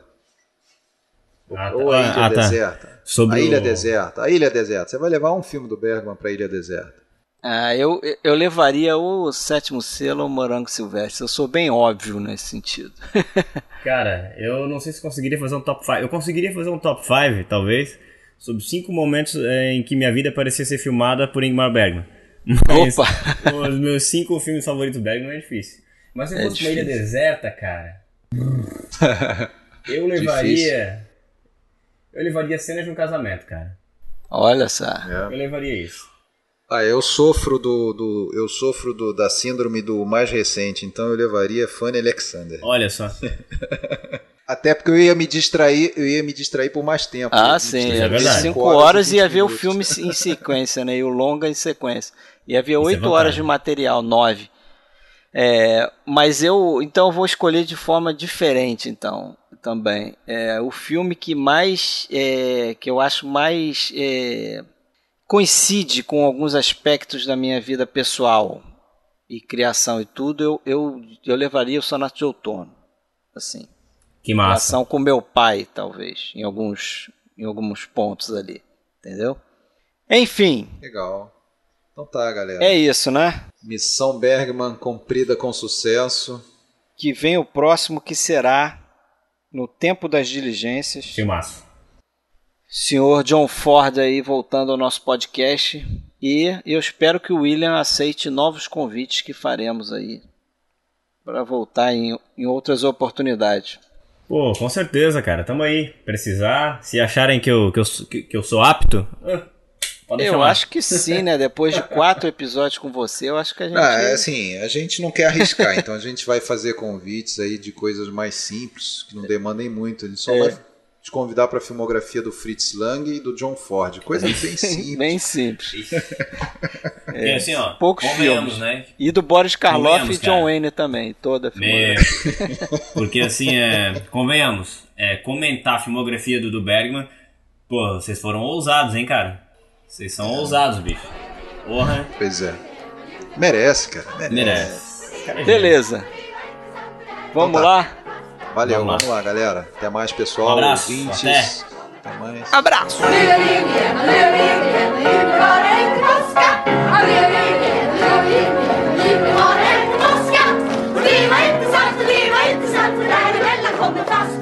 Och det var inte sant, och det var inte sant, för däremellan kommer fasta.